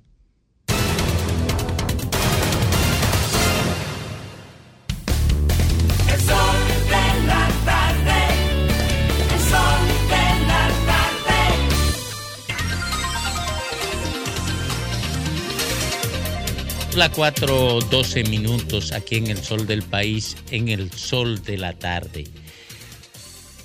Hay un titular de un diario nacional que dice más o menos lo siguiente. El cierre de la frontera une a los haitianos y divide a los dominicanos. Eso responde a un sentimiento palpable. Pero quien dijo eso fue un filósofo. No, no, no, lo dice aquí. No, no, no, te digo que fue un filósofo porque en, menos, en pocas palabras acaba de definir la radiografía de la República Dominicana y de Haití. Con la decisión de Abinadel se pusieron de acuerdo las bandas, los golpistas, el presidente de la República, los que tienen la intención del muro, y en la República Dominicana, por lo, al contrario, tú tienes la oposición con una posición y al gobierno con otra. Y entonces, ¿cuál es el problema en ese sentido? O sea, porque lo que tengo entendido fue que, y yo creo que sí, que debería de ir unificada. No, no, pero No, no. el- eh, antes, antes de tú desarrollar tus ideas solamente, pero, pero eh, tú solamente, tú lo dejaste en el ámbito puramente político, pero el periódico se refiere a la sociedad, a las dos sociedades. Claro, Discúlpame. claro, claro, sobre todo por la imposibilidad que ha tenido precisamente la sociedad haitiana en los últimos tiempos de poder, nu- poder ponerse de acuerdo y por el fenómeno que sabemos de, eh, que hay de la... Mira, aquí el problema serio, Domingo, es que tanto en Haití como en República Dominicana el capital político es lo que ha predominado mucho más allá. mucho más allá de la necesidad de compartir algo tan vital como el agua.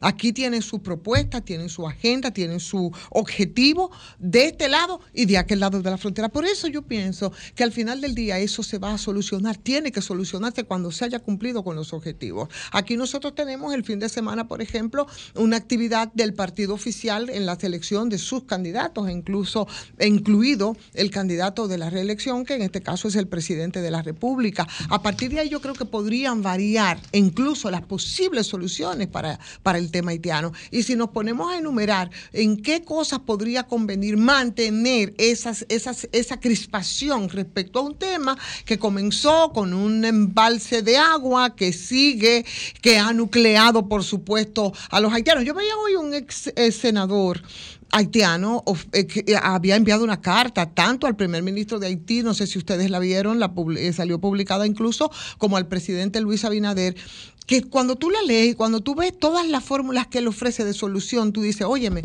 pero aquí también tú ves cuál es la necesidad también incluso de políticos haitianos eh, en medio de la situación y de la crisis que está Haití, cómo están procurándose también ventajas de tipo político coyunturales. Entonces, si se ha nucleado y dice la oposición que por torpeza de lo que ha hecho el presidente Luis Abinader, que ha sido sacar capital político, que yo no dudo, ¿eh? Absolutamente, no lo dudo. Eso, ¿por qué no lo dudo? Porque eso es lo que históricamente aquí se ha hecho con el tema haitiano. Desde siempre lo han hecho todo. Ahora el punto de partida fue precisamente el tema del canal. Pero cuando no hay una situación eh, coyuntural importante como esa, te lo traen de donde sea frente a situaciones que necesitan o, resolver o simplemente diluir. Eso ha sido siempre así. Entonces, eh, yo creo que en tanto los objetivos ¿no? de beneficios políticos, no solo para el oficialismo en el caso de República Dominicana, también la oposición ha tratado de pescar De el río, capitalizar, Re- claro que sí. capitalizarlo. Entonces, a- así es- las cosas son más complicadas. Fafa.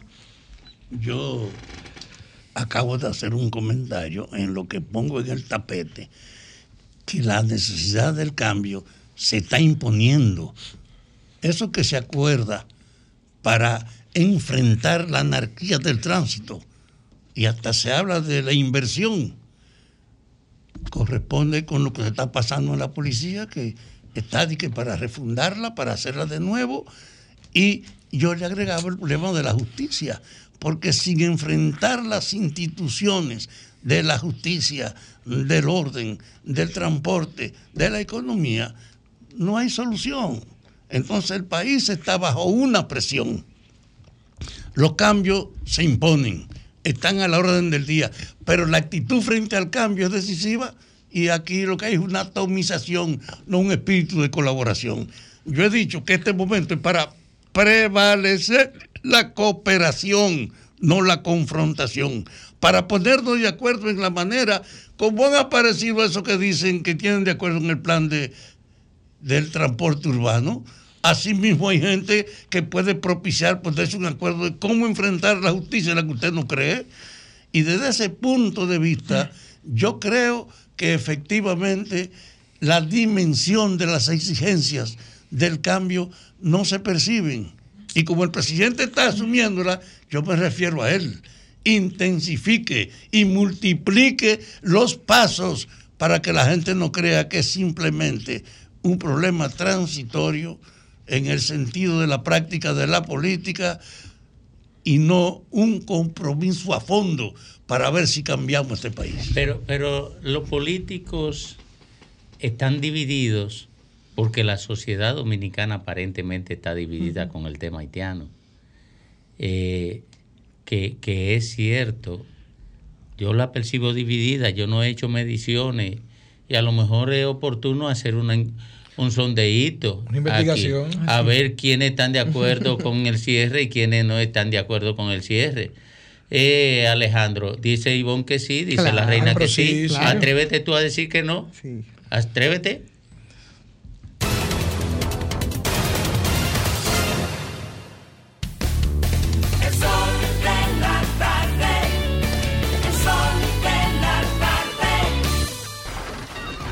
Comunícate 809-540-1065. 1-833-610-1065 desde los Estados Unidos. Sol 106.5, la más interactiva.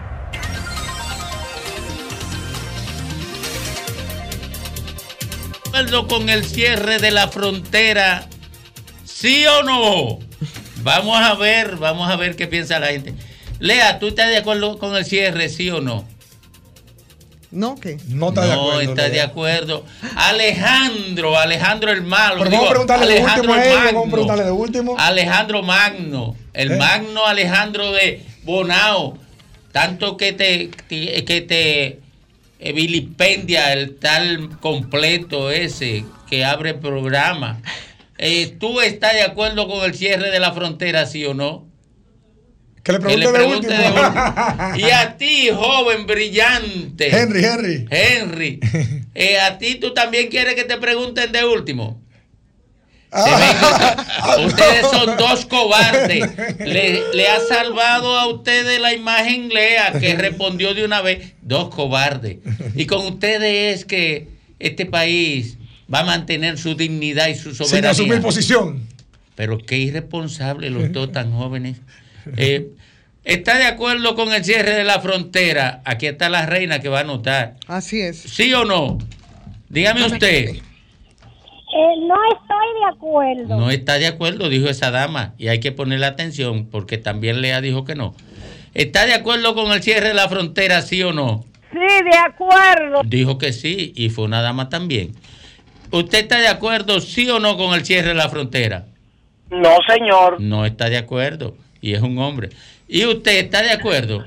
Sí. Sí, está de acuerdo. Un hombre dijo que sí. ¿Y usted está de acuerdo? Que ¿O se no? cierre el negocio. ¿Cómo es? Que se cierre ese negocio Ah, allí. que se cierre, dije ese señor. Entonces, no está. ¿Está de acuerdo con el cierre o con la apertura de la... Hay que decir que siga cerrada y que no la abran más. Que, que sí, sea radical. ¿Usted está de acuerdo, sí o no? No dice nada. ¿Y usted está de acuerdo con el cierre de la frontera, sí o no? Buenas tardes, un abrazo, Domingo. Te Ey, quiero mi querido. mucho Y que Dios te siga dando tu salud. Eh, A yo voy a, oiga, mire, yo voy a estar bien hasta que me muera. Y, Así es. Y no y me, y no tengo planes de morirme porque dijo Ivonne que no me puedo ir del lado de ella todavía. Pero no ha respondido él. para nada. Así mismo, un abrazo a Ivonne y a todos. Eh, nosotros no- estamos de acuerdo Con en el cierre. 100%, pero en el momento, en el momento, Domingo. Ya tú quieres que la abra.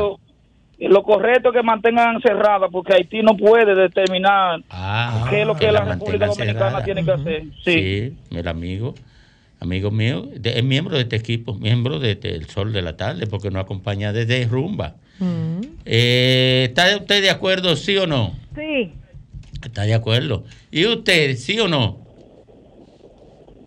No, Estamos de acuerdo con el gobierno. Eh, ¿Con el gobierno o con el cierre de la frontera? Con el cierre de la frontera. con el cierre de la frontera, así es. ¿Y usted está de acuerdo con el cierre, sí o no? Tornoño, la buena ensalada, domingo, para algo, para algo se está haciendo la abeja, no hay droga ahora, sí. No entendí. Así, ¿usted dijo sí o no? Sí, señor, sí, señor. Ah, sí, sí. Dijo que sí. ¿Y usted está de acuerdo, sí o no? Domingo, Ey. el que no te engaña, Fidel Guzmán, tu amigo. El cañón de Santo Domingo Este. Sí, sí, Fidel. definitivamente. Mira. ¿Está de acuerdo, sí o no, Fidel? Sí, no, yo, yo estoy de acuerdo. Para que esto sea usado, coño, políticamente. Este gobierno lo ha usado políticamente esa vaina. Está mi, mi, mi, Pero cuidado ahí, con porque si este gobierno. gobierno lo usa políticamente y tú estás de acuerdo, tú como que lo estás beneficiando al gobierno, ponte Ay. de acuerdo con tu discurso. Se fue Fidel, ¿no? Se fue, lo pusiste a dudar. ¿Usted está de acuerdo, sí o no? De Monteplata, sí. Sí, de Monteplata, la tierra de Juan Ubiere. ¿Y usted está de acuerdo, sí o no? Y de Charlie Mariotti. Domingo, Ah, eso sí, de mi amigo Charlie. económica e inflación. No está de acuerdo. No estoy de acuerdo. Va a quebrar a los comerciantes esa vaina. Ok, no está de acuerdo porque va a quebrar los comerciantes. ¿Y usted está de acuerdo, sí o no? Sí, hasta que se entre en acuerdo, porque ellos no se gobiernan. Exacto. Fafa, ¿tú estás de acuerdo, sí o no? Claro que estoy de acuerdo. ¿Está de acuerdo? Sí, claro. Si, si no dice que sí, te cancelamos del gobierno. Eh, ¿Usted está de acuerdo, sí o no? Planteásela de nuevo la pregunta. Eh, de- eh, ay, perdón, sí, gracias, gracias. Estoy... Mira, tú me estás desconcentrando. Eh, ¿Usted está de acuerdo o, o en desacuerdo con el cierre de la frontera? Se fue, se incomodó. Patiné demasiado, es verdad. Con yo vine bruto. La, con- la- Pues la estaba en- frontera eh, debe seguir cerrada, ¿sí o no? estaba en la nación del desarrollo y vine bruto. ¿Y cómo me pasó eso?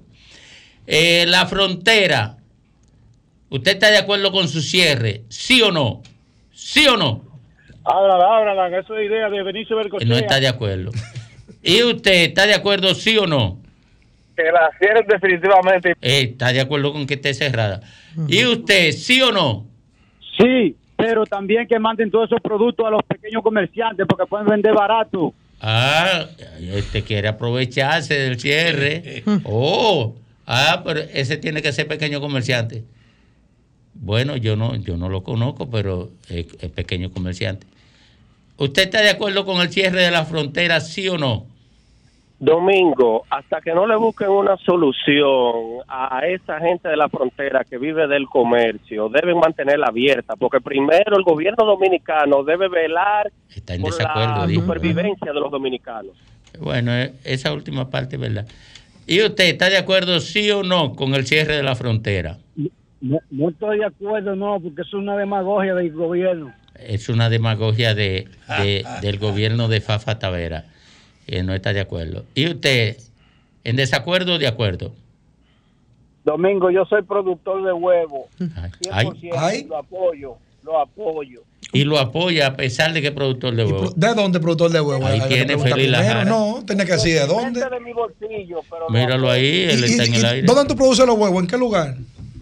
en San Luis, el Naranjo. En San Luis, aquí. Aquí. No, aquí. no, no, del naranjo. Ok, muy bien. muy Ah, bien. bueno, sí, es de aquí. Porque el naranjo aquí está, y Sí. el naranjo está cerca de San Luis. Siguen por guerra, por ahí. Sí, Sí, lados. sus huevos no son para venderlo en la frontera, pero eso está de acuerdo. Claro. Ah, El come- el- Sencillo. Que le pre- vamos a preguntar a los de Moca a ver si es verdad que están de acuerdo. ah. Usted está, está contaminando eh, el sondeo. ¿Usted está de acuerdo con el cierre de la frontera, sí o no? Eh, no, no estoy de acuerdo, Juan. No está de acuerdo, está con. ¿Y usted está de acuerdo o en desacuerdo? Que la cierren definitivamente, no la... Este está radical. Óyeme. Eh, ¿Usted está de acuerdo o en desacuerdo?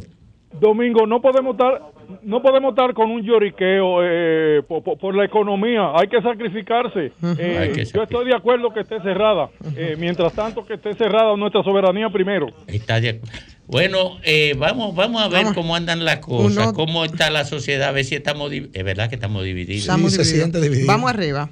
El no, 1, 2, 3, 4, 5, 6, 7, 8, 9. Esto es con transparencia, contado ahí mismo. 9 al no. Al sí, 1, 2, 3, 4, 5, 6, 7, 8, 9, 10, 11 y 12. Así Oye, estamos. sí, no, es- la, no es la diferencia no es mucha, ¿no? 12. Vamos a ver. está cerrado. Eh, esto es así. El que dice que sí está de acuerdo con el cierre, el que dice que no está en desacuerdo. ¿Sí o no? ¿Sí o no? Ah, pero ese- Nada más sí o no, para agilizar, para ¿Sí tomar. o no? Dijo la reina. ¿Sí o no? Buenas tardes, Domingo, desde Yamasá. Sí. ¿Está de acuerdo con el cierre de la frontera o no? Sí, estamos de acuerdo con el cierre de la frontera. ¿Está de acuerdo? ¿Sí o no? Estoy de acuerdo, sí. ¿Está de acuerdo? ¿Sí o no? Sí, sí, sí, sí. Sí, oh. ¿Sí o no? No estoy de acuerdo. No está de acuerdo. ¿Sí o no? Sí, Sí, dijo. ¿Sí o no? sí, 100 veces. Y el Sí. call center funcionando de una vez. ¿Sí o no? Sí. Sí. ¿Sí o no? Sí. ¿Sí o no? Domingo, por favor, escucha un segundo. Mira. Adelante. Yo lo que, yo lo que quisiera es que se fusione la isla y, pon- y pongan a Ivonne de canciller. ¡Ay, Dios! la- Porque usted lo que, usted lo que lo- quiere- Qué chismoso usted. No, es lo que quiere desahogarse y me pidió permiso para desahogarse. No, pero mire, No, no, es que Ivonne tiene Se el mismo robó 15 derecho. segundos ahí. Eh, Ivonne tiene el mismo derecho que usted a expresar su opinión. Es una expresión de intolerancia. Porque ella no lo está insultando a usted. Ella lo único que está haciendo es expresando su visión sobre la realidad. Mátese por la opinión del otro. No se lo trague. ¿Sí o no? Sí, sí. ¿Sí? ¿Sí o no? Sí. ¿Sí? ¿Sí o no? No. No. ¿Sí o no? Domingo, una veña, por favor, una veña. Te estoy hablando de Estados Unidos. Dele. Óyeme, es lamentable que nuestro país siga lo mismo que los haitianos estén dando un ejemplo de de unidad. Y República Dominicana, donde tenemos la capacidad Buen de haber punto. luchado tantas batallas por la soberanía Buen de ese país, que hoy los dominicanos sigan pensando en los partidos que le han hecho daño al país y estén en contra de la nación. ¿Y, usted está de acuerdo? que no está de acuerdo. ¿Eh? Está en contra de la nación. Él se está diciendo Ah, que bueno, no está de sí. acuerdo. Está de acuerdo. Sí. Va con el sí. Está con el sí. ¿Sí o no? Buen punto, buen- bien razonado. ¿Sí o no? Totalmente nacionalista, de acuerdo. De acuerdo. ¿Y usted, sí o no? Buenas tardes, son de la tarde, buenas tardes, Domingo. Adelante, hermano. Sí, estoy de acuerdo en que la frontera... Está de acuerdo. ¿Sí o no? Domingo, Ey, Candalia de Cabarete está de acuerdo con que sea en la frontera. está de acuerdo. ¿Y usted, sí o no? Sí, la patria. ¿Sí o no? Sin la patria. ¿Sí o no? No. No, no está de acuerdo. Eh, yo creo que podemos dejar No, ahí. pero que apaguen, el, que apaguen el call center que dejen que no. la gente de la frontera llame. El no, en esta tanda apenas tres dijeron no. Por tanto, teníamos nueve, ahora son doce. Al sí teníamos doce, 13, 14, 15, 16, 17, 18, 19, 20, 21, 22, 23, cómo 24, quedó? 25 y 26. Quedamos 12 a 26. Eh, eso quedó. Ganó el no entonces. Ganó el sí. Ganó el no con eso. Gana el no. Gana el Gana- no. ¿Y cómo gana el Gana no? el sí, gana el sí. ¿Cómo gana el Te voy a decir porque Hay gana que, hay que ser honesto, eso es lo que la Pero- gente pero piensa. Está bien, Oye. vamos a ver qué es lo que. Vamos a ver la ¿cómo lógica de él, ¿Cómo sí. él sale de ese barco? Vamos a ver. En un tema nacionalista que ocupó la prensa por tres semanas prácticamente y que tú tengas alrededor del 30 al 40% de la gente que te diga que esa frontera no debe estar No, cerrada, no, no es- perdió el sí. La, No, la- no. la gente entiende sí. que debe mantenerse la frontera cerrada.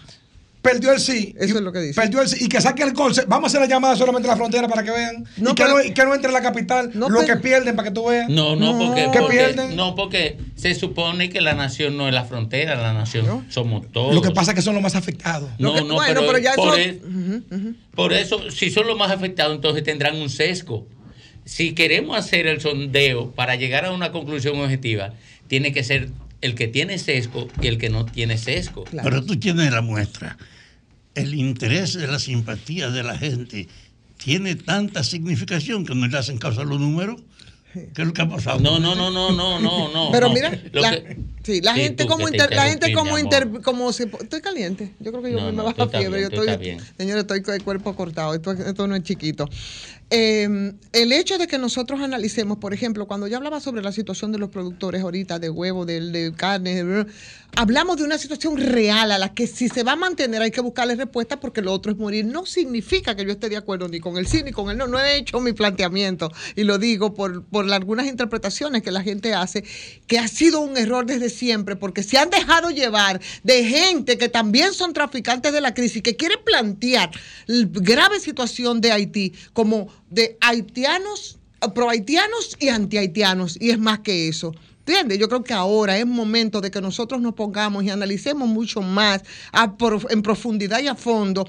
Por eso ayer César Pérez publicaba un artículo que a mí me parecía imperdible cuando él decía, en este momento no solo debemos quedarnos en la situación coyuntural de la frontera, y tenemos que hacer una mirada más profunda, nosotros como país, con, con lo que han sido nuestras políticas, con los temas migratorios y demás, que ahí no se quiere ver. Y nosotros simplemente queremos que el vinchismo nos gane, nos lleve a todos en lo único que ellos han planteado en toda su vida, que es el tema, y con lo que se han mantenido gravitando, ¿verdad? En, en- en la vida política del país. Óyeme, así no, tenemos que pensar y ver un poquito más allá de eso. Eso es así, entonces eso prejuicia a la gente. Ahora, yo- con eso podemos decir que vamos a preguntarle a cada uno si sí o si no. ¿Sí Ah, o no? Saludos Juan TH. Pregúntale a Juan TH. Mi hermano Juan TH. No, Juan TH va a estar de acuerdo. ¿Va a estar de acuerdo, Juan TH? Sí. Claro. Mira, yo he descubierto, yo he descubierto ahí algo. No sé qué ustedes opinarán, pero he descubierto que ya comienza a penetrar ahí el tema político electoral y que eso refleja más que la división, la división de la sociedad frente a Haití. Re- oye, más que la división de la sociedad frente a Haití, refleja la división electoral de la sociedad dominicana. Así mismo. Eso es lo que yo veo. Eh, más o menos bien, más o menos bien. Aquí está preguntándome uno de los jefes eh, eh, comunicacionales míos. Juan, ese para acá. Juan TH. Uno de los. El Miguelito es un falsante. Ah, está de cumpleaños mañana. Ah, ah, pero ese Ey, ahí, felicitamos Ah, sí. a Karina. Karina a Karina. cumpleaños Hoy, que cumpleaños. Karina, que es la esposa de uno de los jefes que yo tengo. Y mañana felicito al jefe, que es Miguel Medina, uno de los jefes que yo tengo. Yo tengo a Antonio Espallá, Héctor Ten, Juan TH, eh, Miguel Medina, Pero tú eliges muy bien. Ricardo Tú Nieves, eliges muy bien los jefes. Ricardo Nie- Ricardo Nieves, Ivonne Ferrera y Learné Jiménez. Ay, ay, Después no tengo más jefes.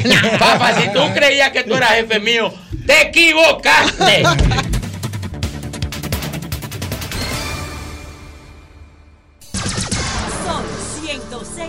106.5.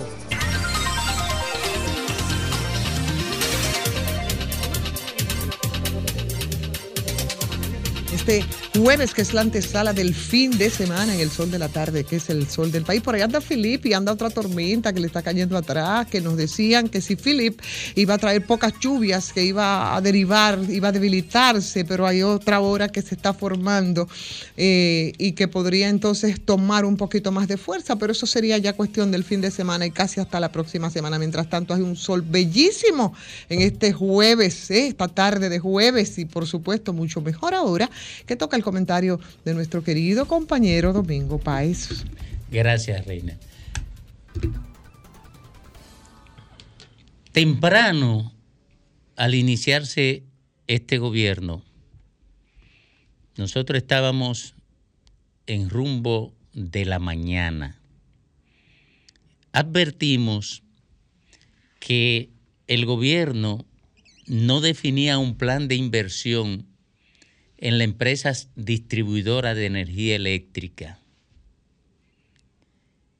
Y conociendo como conocemos el sector eléctrico, sabíamos que eso no era inocente, que no era la expresión de una candidez ni la expresión de la impericia, que había detrás de eso un objetivo oculto. Y ese objetivo guardaba relación con la intención de transferir esa propiedad del Estado al sector privado. Porque conocíamos que en el seno del gobierno habían dos prohombres de particular influencia que eran partidarios casi patológico de la entrega de la propiedad del Estado en el sector eléctrico al sector privado. Macarrulla y Celso Marrancini. Por experiencia particular nuestra en el sector eléctrico, las posiciones que ostentaron Macarrulla y Marrancini durante todo el proceso de privatización de la parte del sector de la parte del sector eléctrico que está to- todavía en manos del sector privado o que ya está en manos del sector privado y de la que tuvo una parte del o durante un tiempo en manos del sector privado y de la que salió el sector privado fracasado, las distribuidoras. Luego, el tiempo me ha permitido confirmar todo lo que sospechaba. El gobierno dejó deteriorar la distribuidora de energía a niveles que prácticamente se encuentran en una situación de cascarones vacíos. ¿Por qué? Todo el mundo sabe que para gestionar una empresa de distribución de energía hay que invertir en líneas, en transformadores, en medidores, en capacitación humana, en poste del tendido eléctrico, en fin, en toda una estructura que es lo que te permite gestionar el negocio. Por ejemplo, si usted no tiene medidores, no puede pensar en cobrar exactamente la energía que manda a línea, que manda al consumo, que manda a las casas y a las empresas y a los comercios. Si usted no tiene medidores, no sabe lo que está entregando al consumidor. Por tanto, si las distribuidoras no compran medidores, nunca sabrán qué fue lo que le entregaron a quien consumió. Si las distribuidoras no compran transformadores, los circuitos siempre estarán sobrecargados y estarán disparándose permanentemente y se generarán apagones que a su vez impedirán que el consumidor reciba el servicio de manera permanente. Si las distribuidoras no compran poste del tendido eléctrico, la gente se conecta por su cuenta porque no hay esquema de distribución. Y al conectarse por su cuenta, consume la energía eléctrica sin pagarla. Hay que invertir en subestación para poder administrar los circuitos en áreas determinadas. En fin, si no se invierte en la distribuidora, la distribuidora nunca pueden ser eficientes. Nunca pueden cobrar, hay que invertir en camionetas para enviar brigadas a normalizar el servicio. Hay una cantidad enorme de actividades que para realizarse tienen, implican inversión. Y más aún cuando las distribuidoras tienen tanto tiempo sin recibir la inversión apropiada para poder ser eficientes. En consecuencia, este deterioro no es un deterioro que se ha dado por inocencia, es un deterioro que se ha dado con malicia, porque querían entregarla. Igual que querían entregar a Punta Catalina a un grupo de aprovechados, mediante un llamado fideicomiso, que tuvieron que desbaratarlo. Y uno de ellos, esconderlo detrás de Punta Catalina.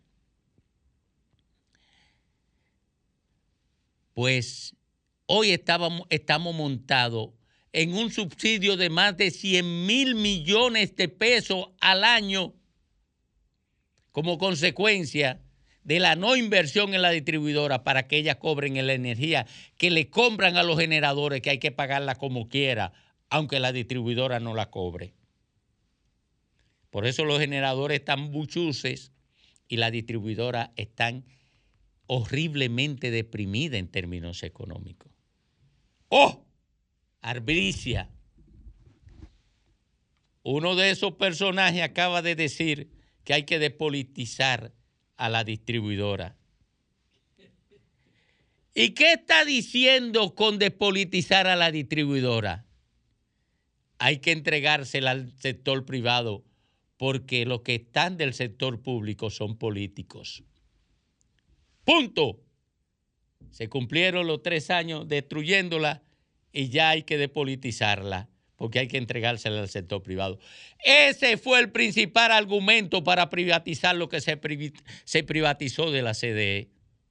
Pero ese personaje que dijo que hay que depolitizar la distribuidora hoy dijo que si se privatizaba el sector eléctrico, si el Estado lo vendía en un peso, ganaba. Porque se iban a eliminar 200 millones de pesos que se daban en subsidio al sector eléctrico. ¿Ustedes saben cuánto está el subsidio hoy?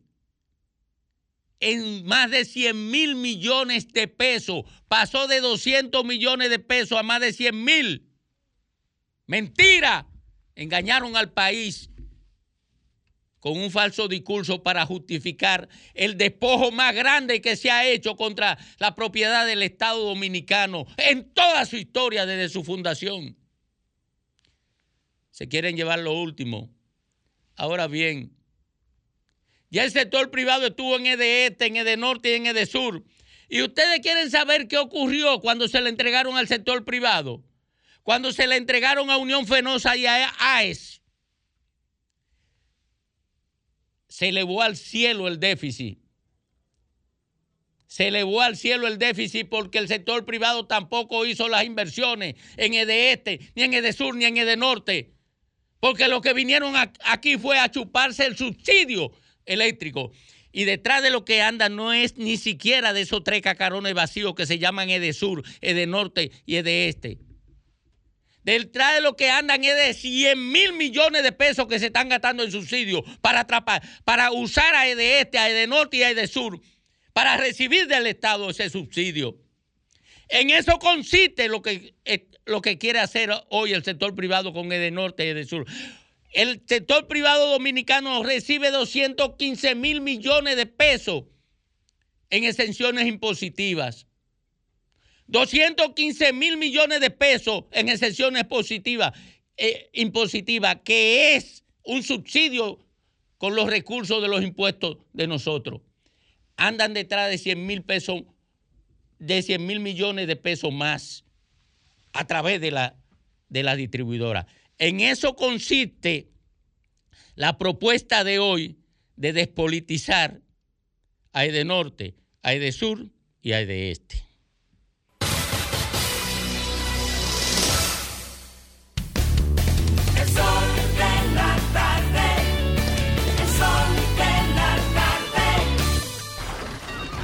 Comunícate 809-540-1065. 1-833-610-1065 desde los Estados Unidos. Sol 106.5, la más interactiva. Bueno, en cinco minutos me voy de aquí. Hay una canción que dice me voy de aquí. Nos vamos. Oh, ya nos vamos. Dice me voy de aquí. ¿Cómo que dice eh, Alejandro? Alejandro está cantando. Eh, saludo, adela- adelante. Sí, buenas tardes. Buenas tardes. No puedo entrar ahorita porque había muchas llamadas, pero estoy de acuerdo con... Con el cierre. Sí, pero ya. Eh, ya, ya pasó el. Buenas tardes. Adelante, Buenas tardes, adelante, Pamela Herrera. Adelante, Pamela. Me gusta ese nombre bonito, Pamela. Qué bueno que le guste. Adelante. Eh, quiero decir que yo espero que cada día los gobernantes de este país trabajen por el bienestar de los ciudadanos, Yo también. porque para eso nosotros votamos Yo y también. se celebra una constitución el 16 de agosto, como Bien. ha trabajado nuestro presidente Luis. Y, y le pedimos cuatro años más. No, ocho. Ocho más. Y no, y no, no, y no nos pueden dar aunque sea dos a nosotros.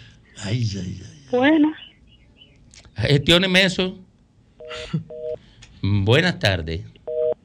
Buenas tardes. Adelante. Buenas tardes, buenas tardes. Sí, Domingo. Ey. Yo, yo tengo un problemita que, mire, yo tengo el seguro Senasa. Mi nombre es Isaac Rodríguez. Ajá. Tengo el seguro Senasa, ¿verdad? Yo soy maestro. Usted Sí. le acontece que yo quiero tener un seguro complementario que es para, para que me cubra más. Sí. Pero no me permiten porque Senasa dice que el ministerio no puede permitir eso. A otras empresas sí, sí lo permiten, pero los que trabajan en educación Pero no eso, pueden. eso, eso está, eso no, eso no tiene sentido. Cuando yo vea a Jacín le voy a preguntar por Sí, eso, ay, porque no le encuentro explicación. Sí, ellos no quieren, ellos dicen que yo quiero hacer con tarjeta de crédito, eh, porque yo puedo hacerlo, que no. que si ellos no abren esta opción no se puede. No, no, pues que la abran, que la abran porque... porque Y yo, y yo no estoy pidiendo nada, o sea, yo lo que quiero No, no, no, no, no. Eh, doctor Jacín, atiendan eso, sí, porque eso le garantizaría un dinerito Exacto. adicional. Y así, o y así bajan mejor salud. O sea, el subsidio del gobierno, claro que sí. Aparte de que de que amplían la posibilidad de que la gente reciba, Exacto, me- mejor cobertura. oh, sí, claro, tienes razón. Buenas tardes. Adelante. Buenas, buenas tardes, Domingo. Sí, adelante. Domingo, yo soy precandidato a diputado por la Fuerza del Pueblo. Circunscripción 1, Santo Domingo Este. Mi nombre es Eduardo Duarte. Y el PRM me tiene en su padrón. Domingo, por favor, por favor, eh, ayúdenos con eso para que ellos nos saquen del padrón. Porque ¿cuál ¿Quién es el que te tiene en el padrón? quieren? El PRM. El Ah. PRM. Entonces, ¿tú sabes qué es lo que quieren con eso? ¿Cuál es su nombre? Comprar a la gente. Eh, mi nombre es Eduardo Duarte. Eduardo Soy Duarte, gente del PRM que metió a Eduardo Duarte. Sáquelo de ahí. A mí también que me saquen y yo también estaba. también. Que sí. Pero tú no necesitas eso. Pero me metieron. ¿Y quién me metió? Vaciaron esa vaina ahí. Ven acá y yo estaré ahí. Y Franklin Almeida Yo estoy también loca por averiguarme. Mira, podemos averiguar en línea, podemos averiguarlo en ¿Cómo línea. no averigua? O con la cédula y entrando Me al pa- al saquen a ese hombre que quiere ser que candidato. Escríbeme la cédula, te voy a verificar en línea. ver. Bu- buenas Sí, tardes. Domingo, buenas tardes. Buenas Eh, tardes. Domingo, ustedes abordaron el asunto de, de, de Infotet eh, al inicio del Sí, programa. sí. Pero aquí hay demasiados nini y limpiavidrio y todo eso. Debe de haber una política de, de anuncio, de promoción, porque la verdad es que hay demasiados centros y la juventud no quiere ir, señores. No, no, no, me que parece que sí, la gente, la juventud está yendo. Yo creo que faltan más centros. Ah, pero él no- bueno. Adelante usted. Sí, Domingo. Ey. Esta es la nueva campañita que tienen ahora el PLD y la Fuerza del Pueblo, que, que, que ellos están en el padrón del PRM. O Ah, ayer tienen ese campaña. can. Es una campañita y que para, para- oye, pero Dios mío, ya, Me- ya no sean tan perversos. Eso no es ustedes. campaña, eso es real, es un padrón, vamos a el padrón. Guido lo dijo, vamos a llamar, vamos a llamar a Guido para que vean. Mentira de él, él no está en ningún padrón. Guido lo dijo. Usted Ay, perdón. Eh, buenas tardes. Doña, disfrute los cheques que le quedan, que se van a 24. Oye, los. Buenas tardes. Lea, deja de estar haciéndome señas. Que yo llegué hoy. A mí no me haga señas. Yo llegué hoy. Tú no puedes estar fastidiándome tanta. ¿eh? Aquel que me va a averiguar el buenas padrón tardes. a ver si estoy. No, no peleé. Es que Lea llegó, llego ahora mismo. Oye, y, y- y ya está fastidiándome. Ese no soy yo. Míralo ahí, ¿quién, quién es ese? Mira ahí el padrón del perro. Míralo ahí. Y yo te- Míralo ahí. Ah, no, es Feliz Lajara. Pero míralo ahí, pero Ya, míralo pero averíguame a mí. ahí. Míralo ahí, míralo ahí. Y tú tampoco, venga, venga a estar fastidiándome. Eh, Domingo. eh. Ah, es que ya son las 5. Ah, pues ya de los Ah, mira, pues ¿viste, Domingo? ¿Lo viste? los. No, ella. tiene razón. Ay, Dios mío. No, ya, Ay, ya. Ya, ya, ya.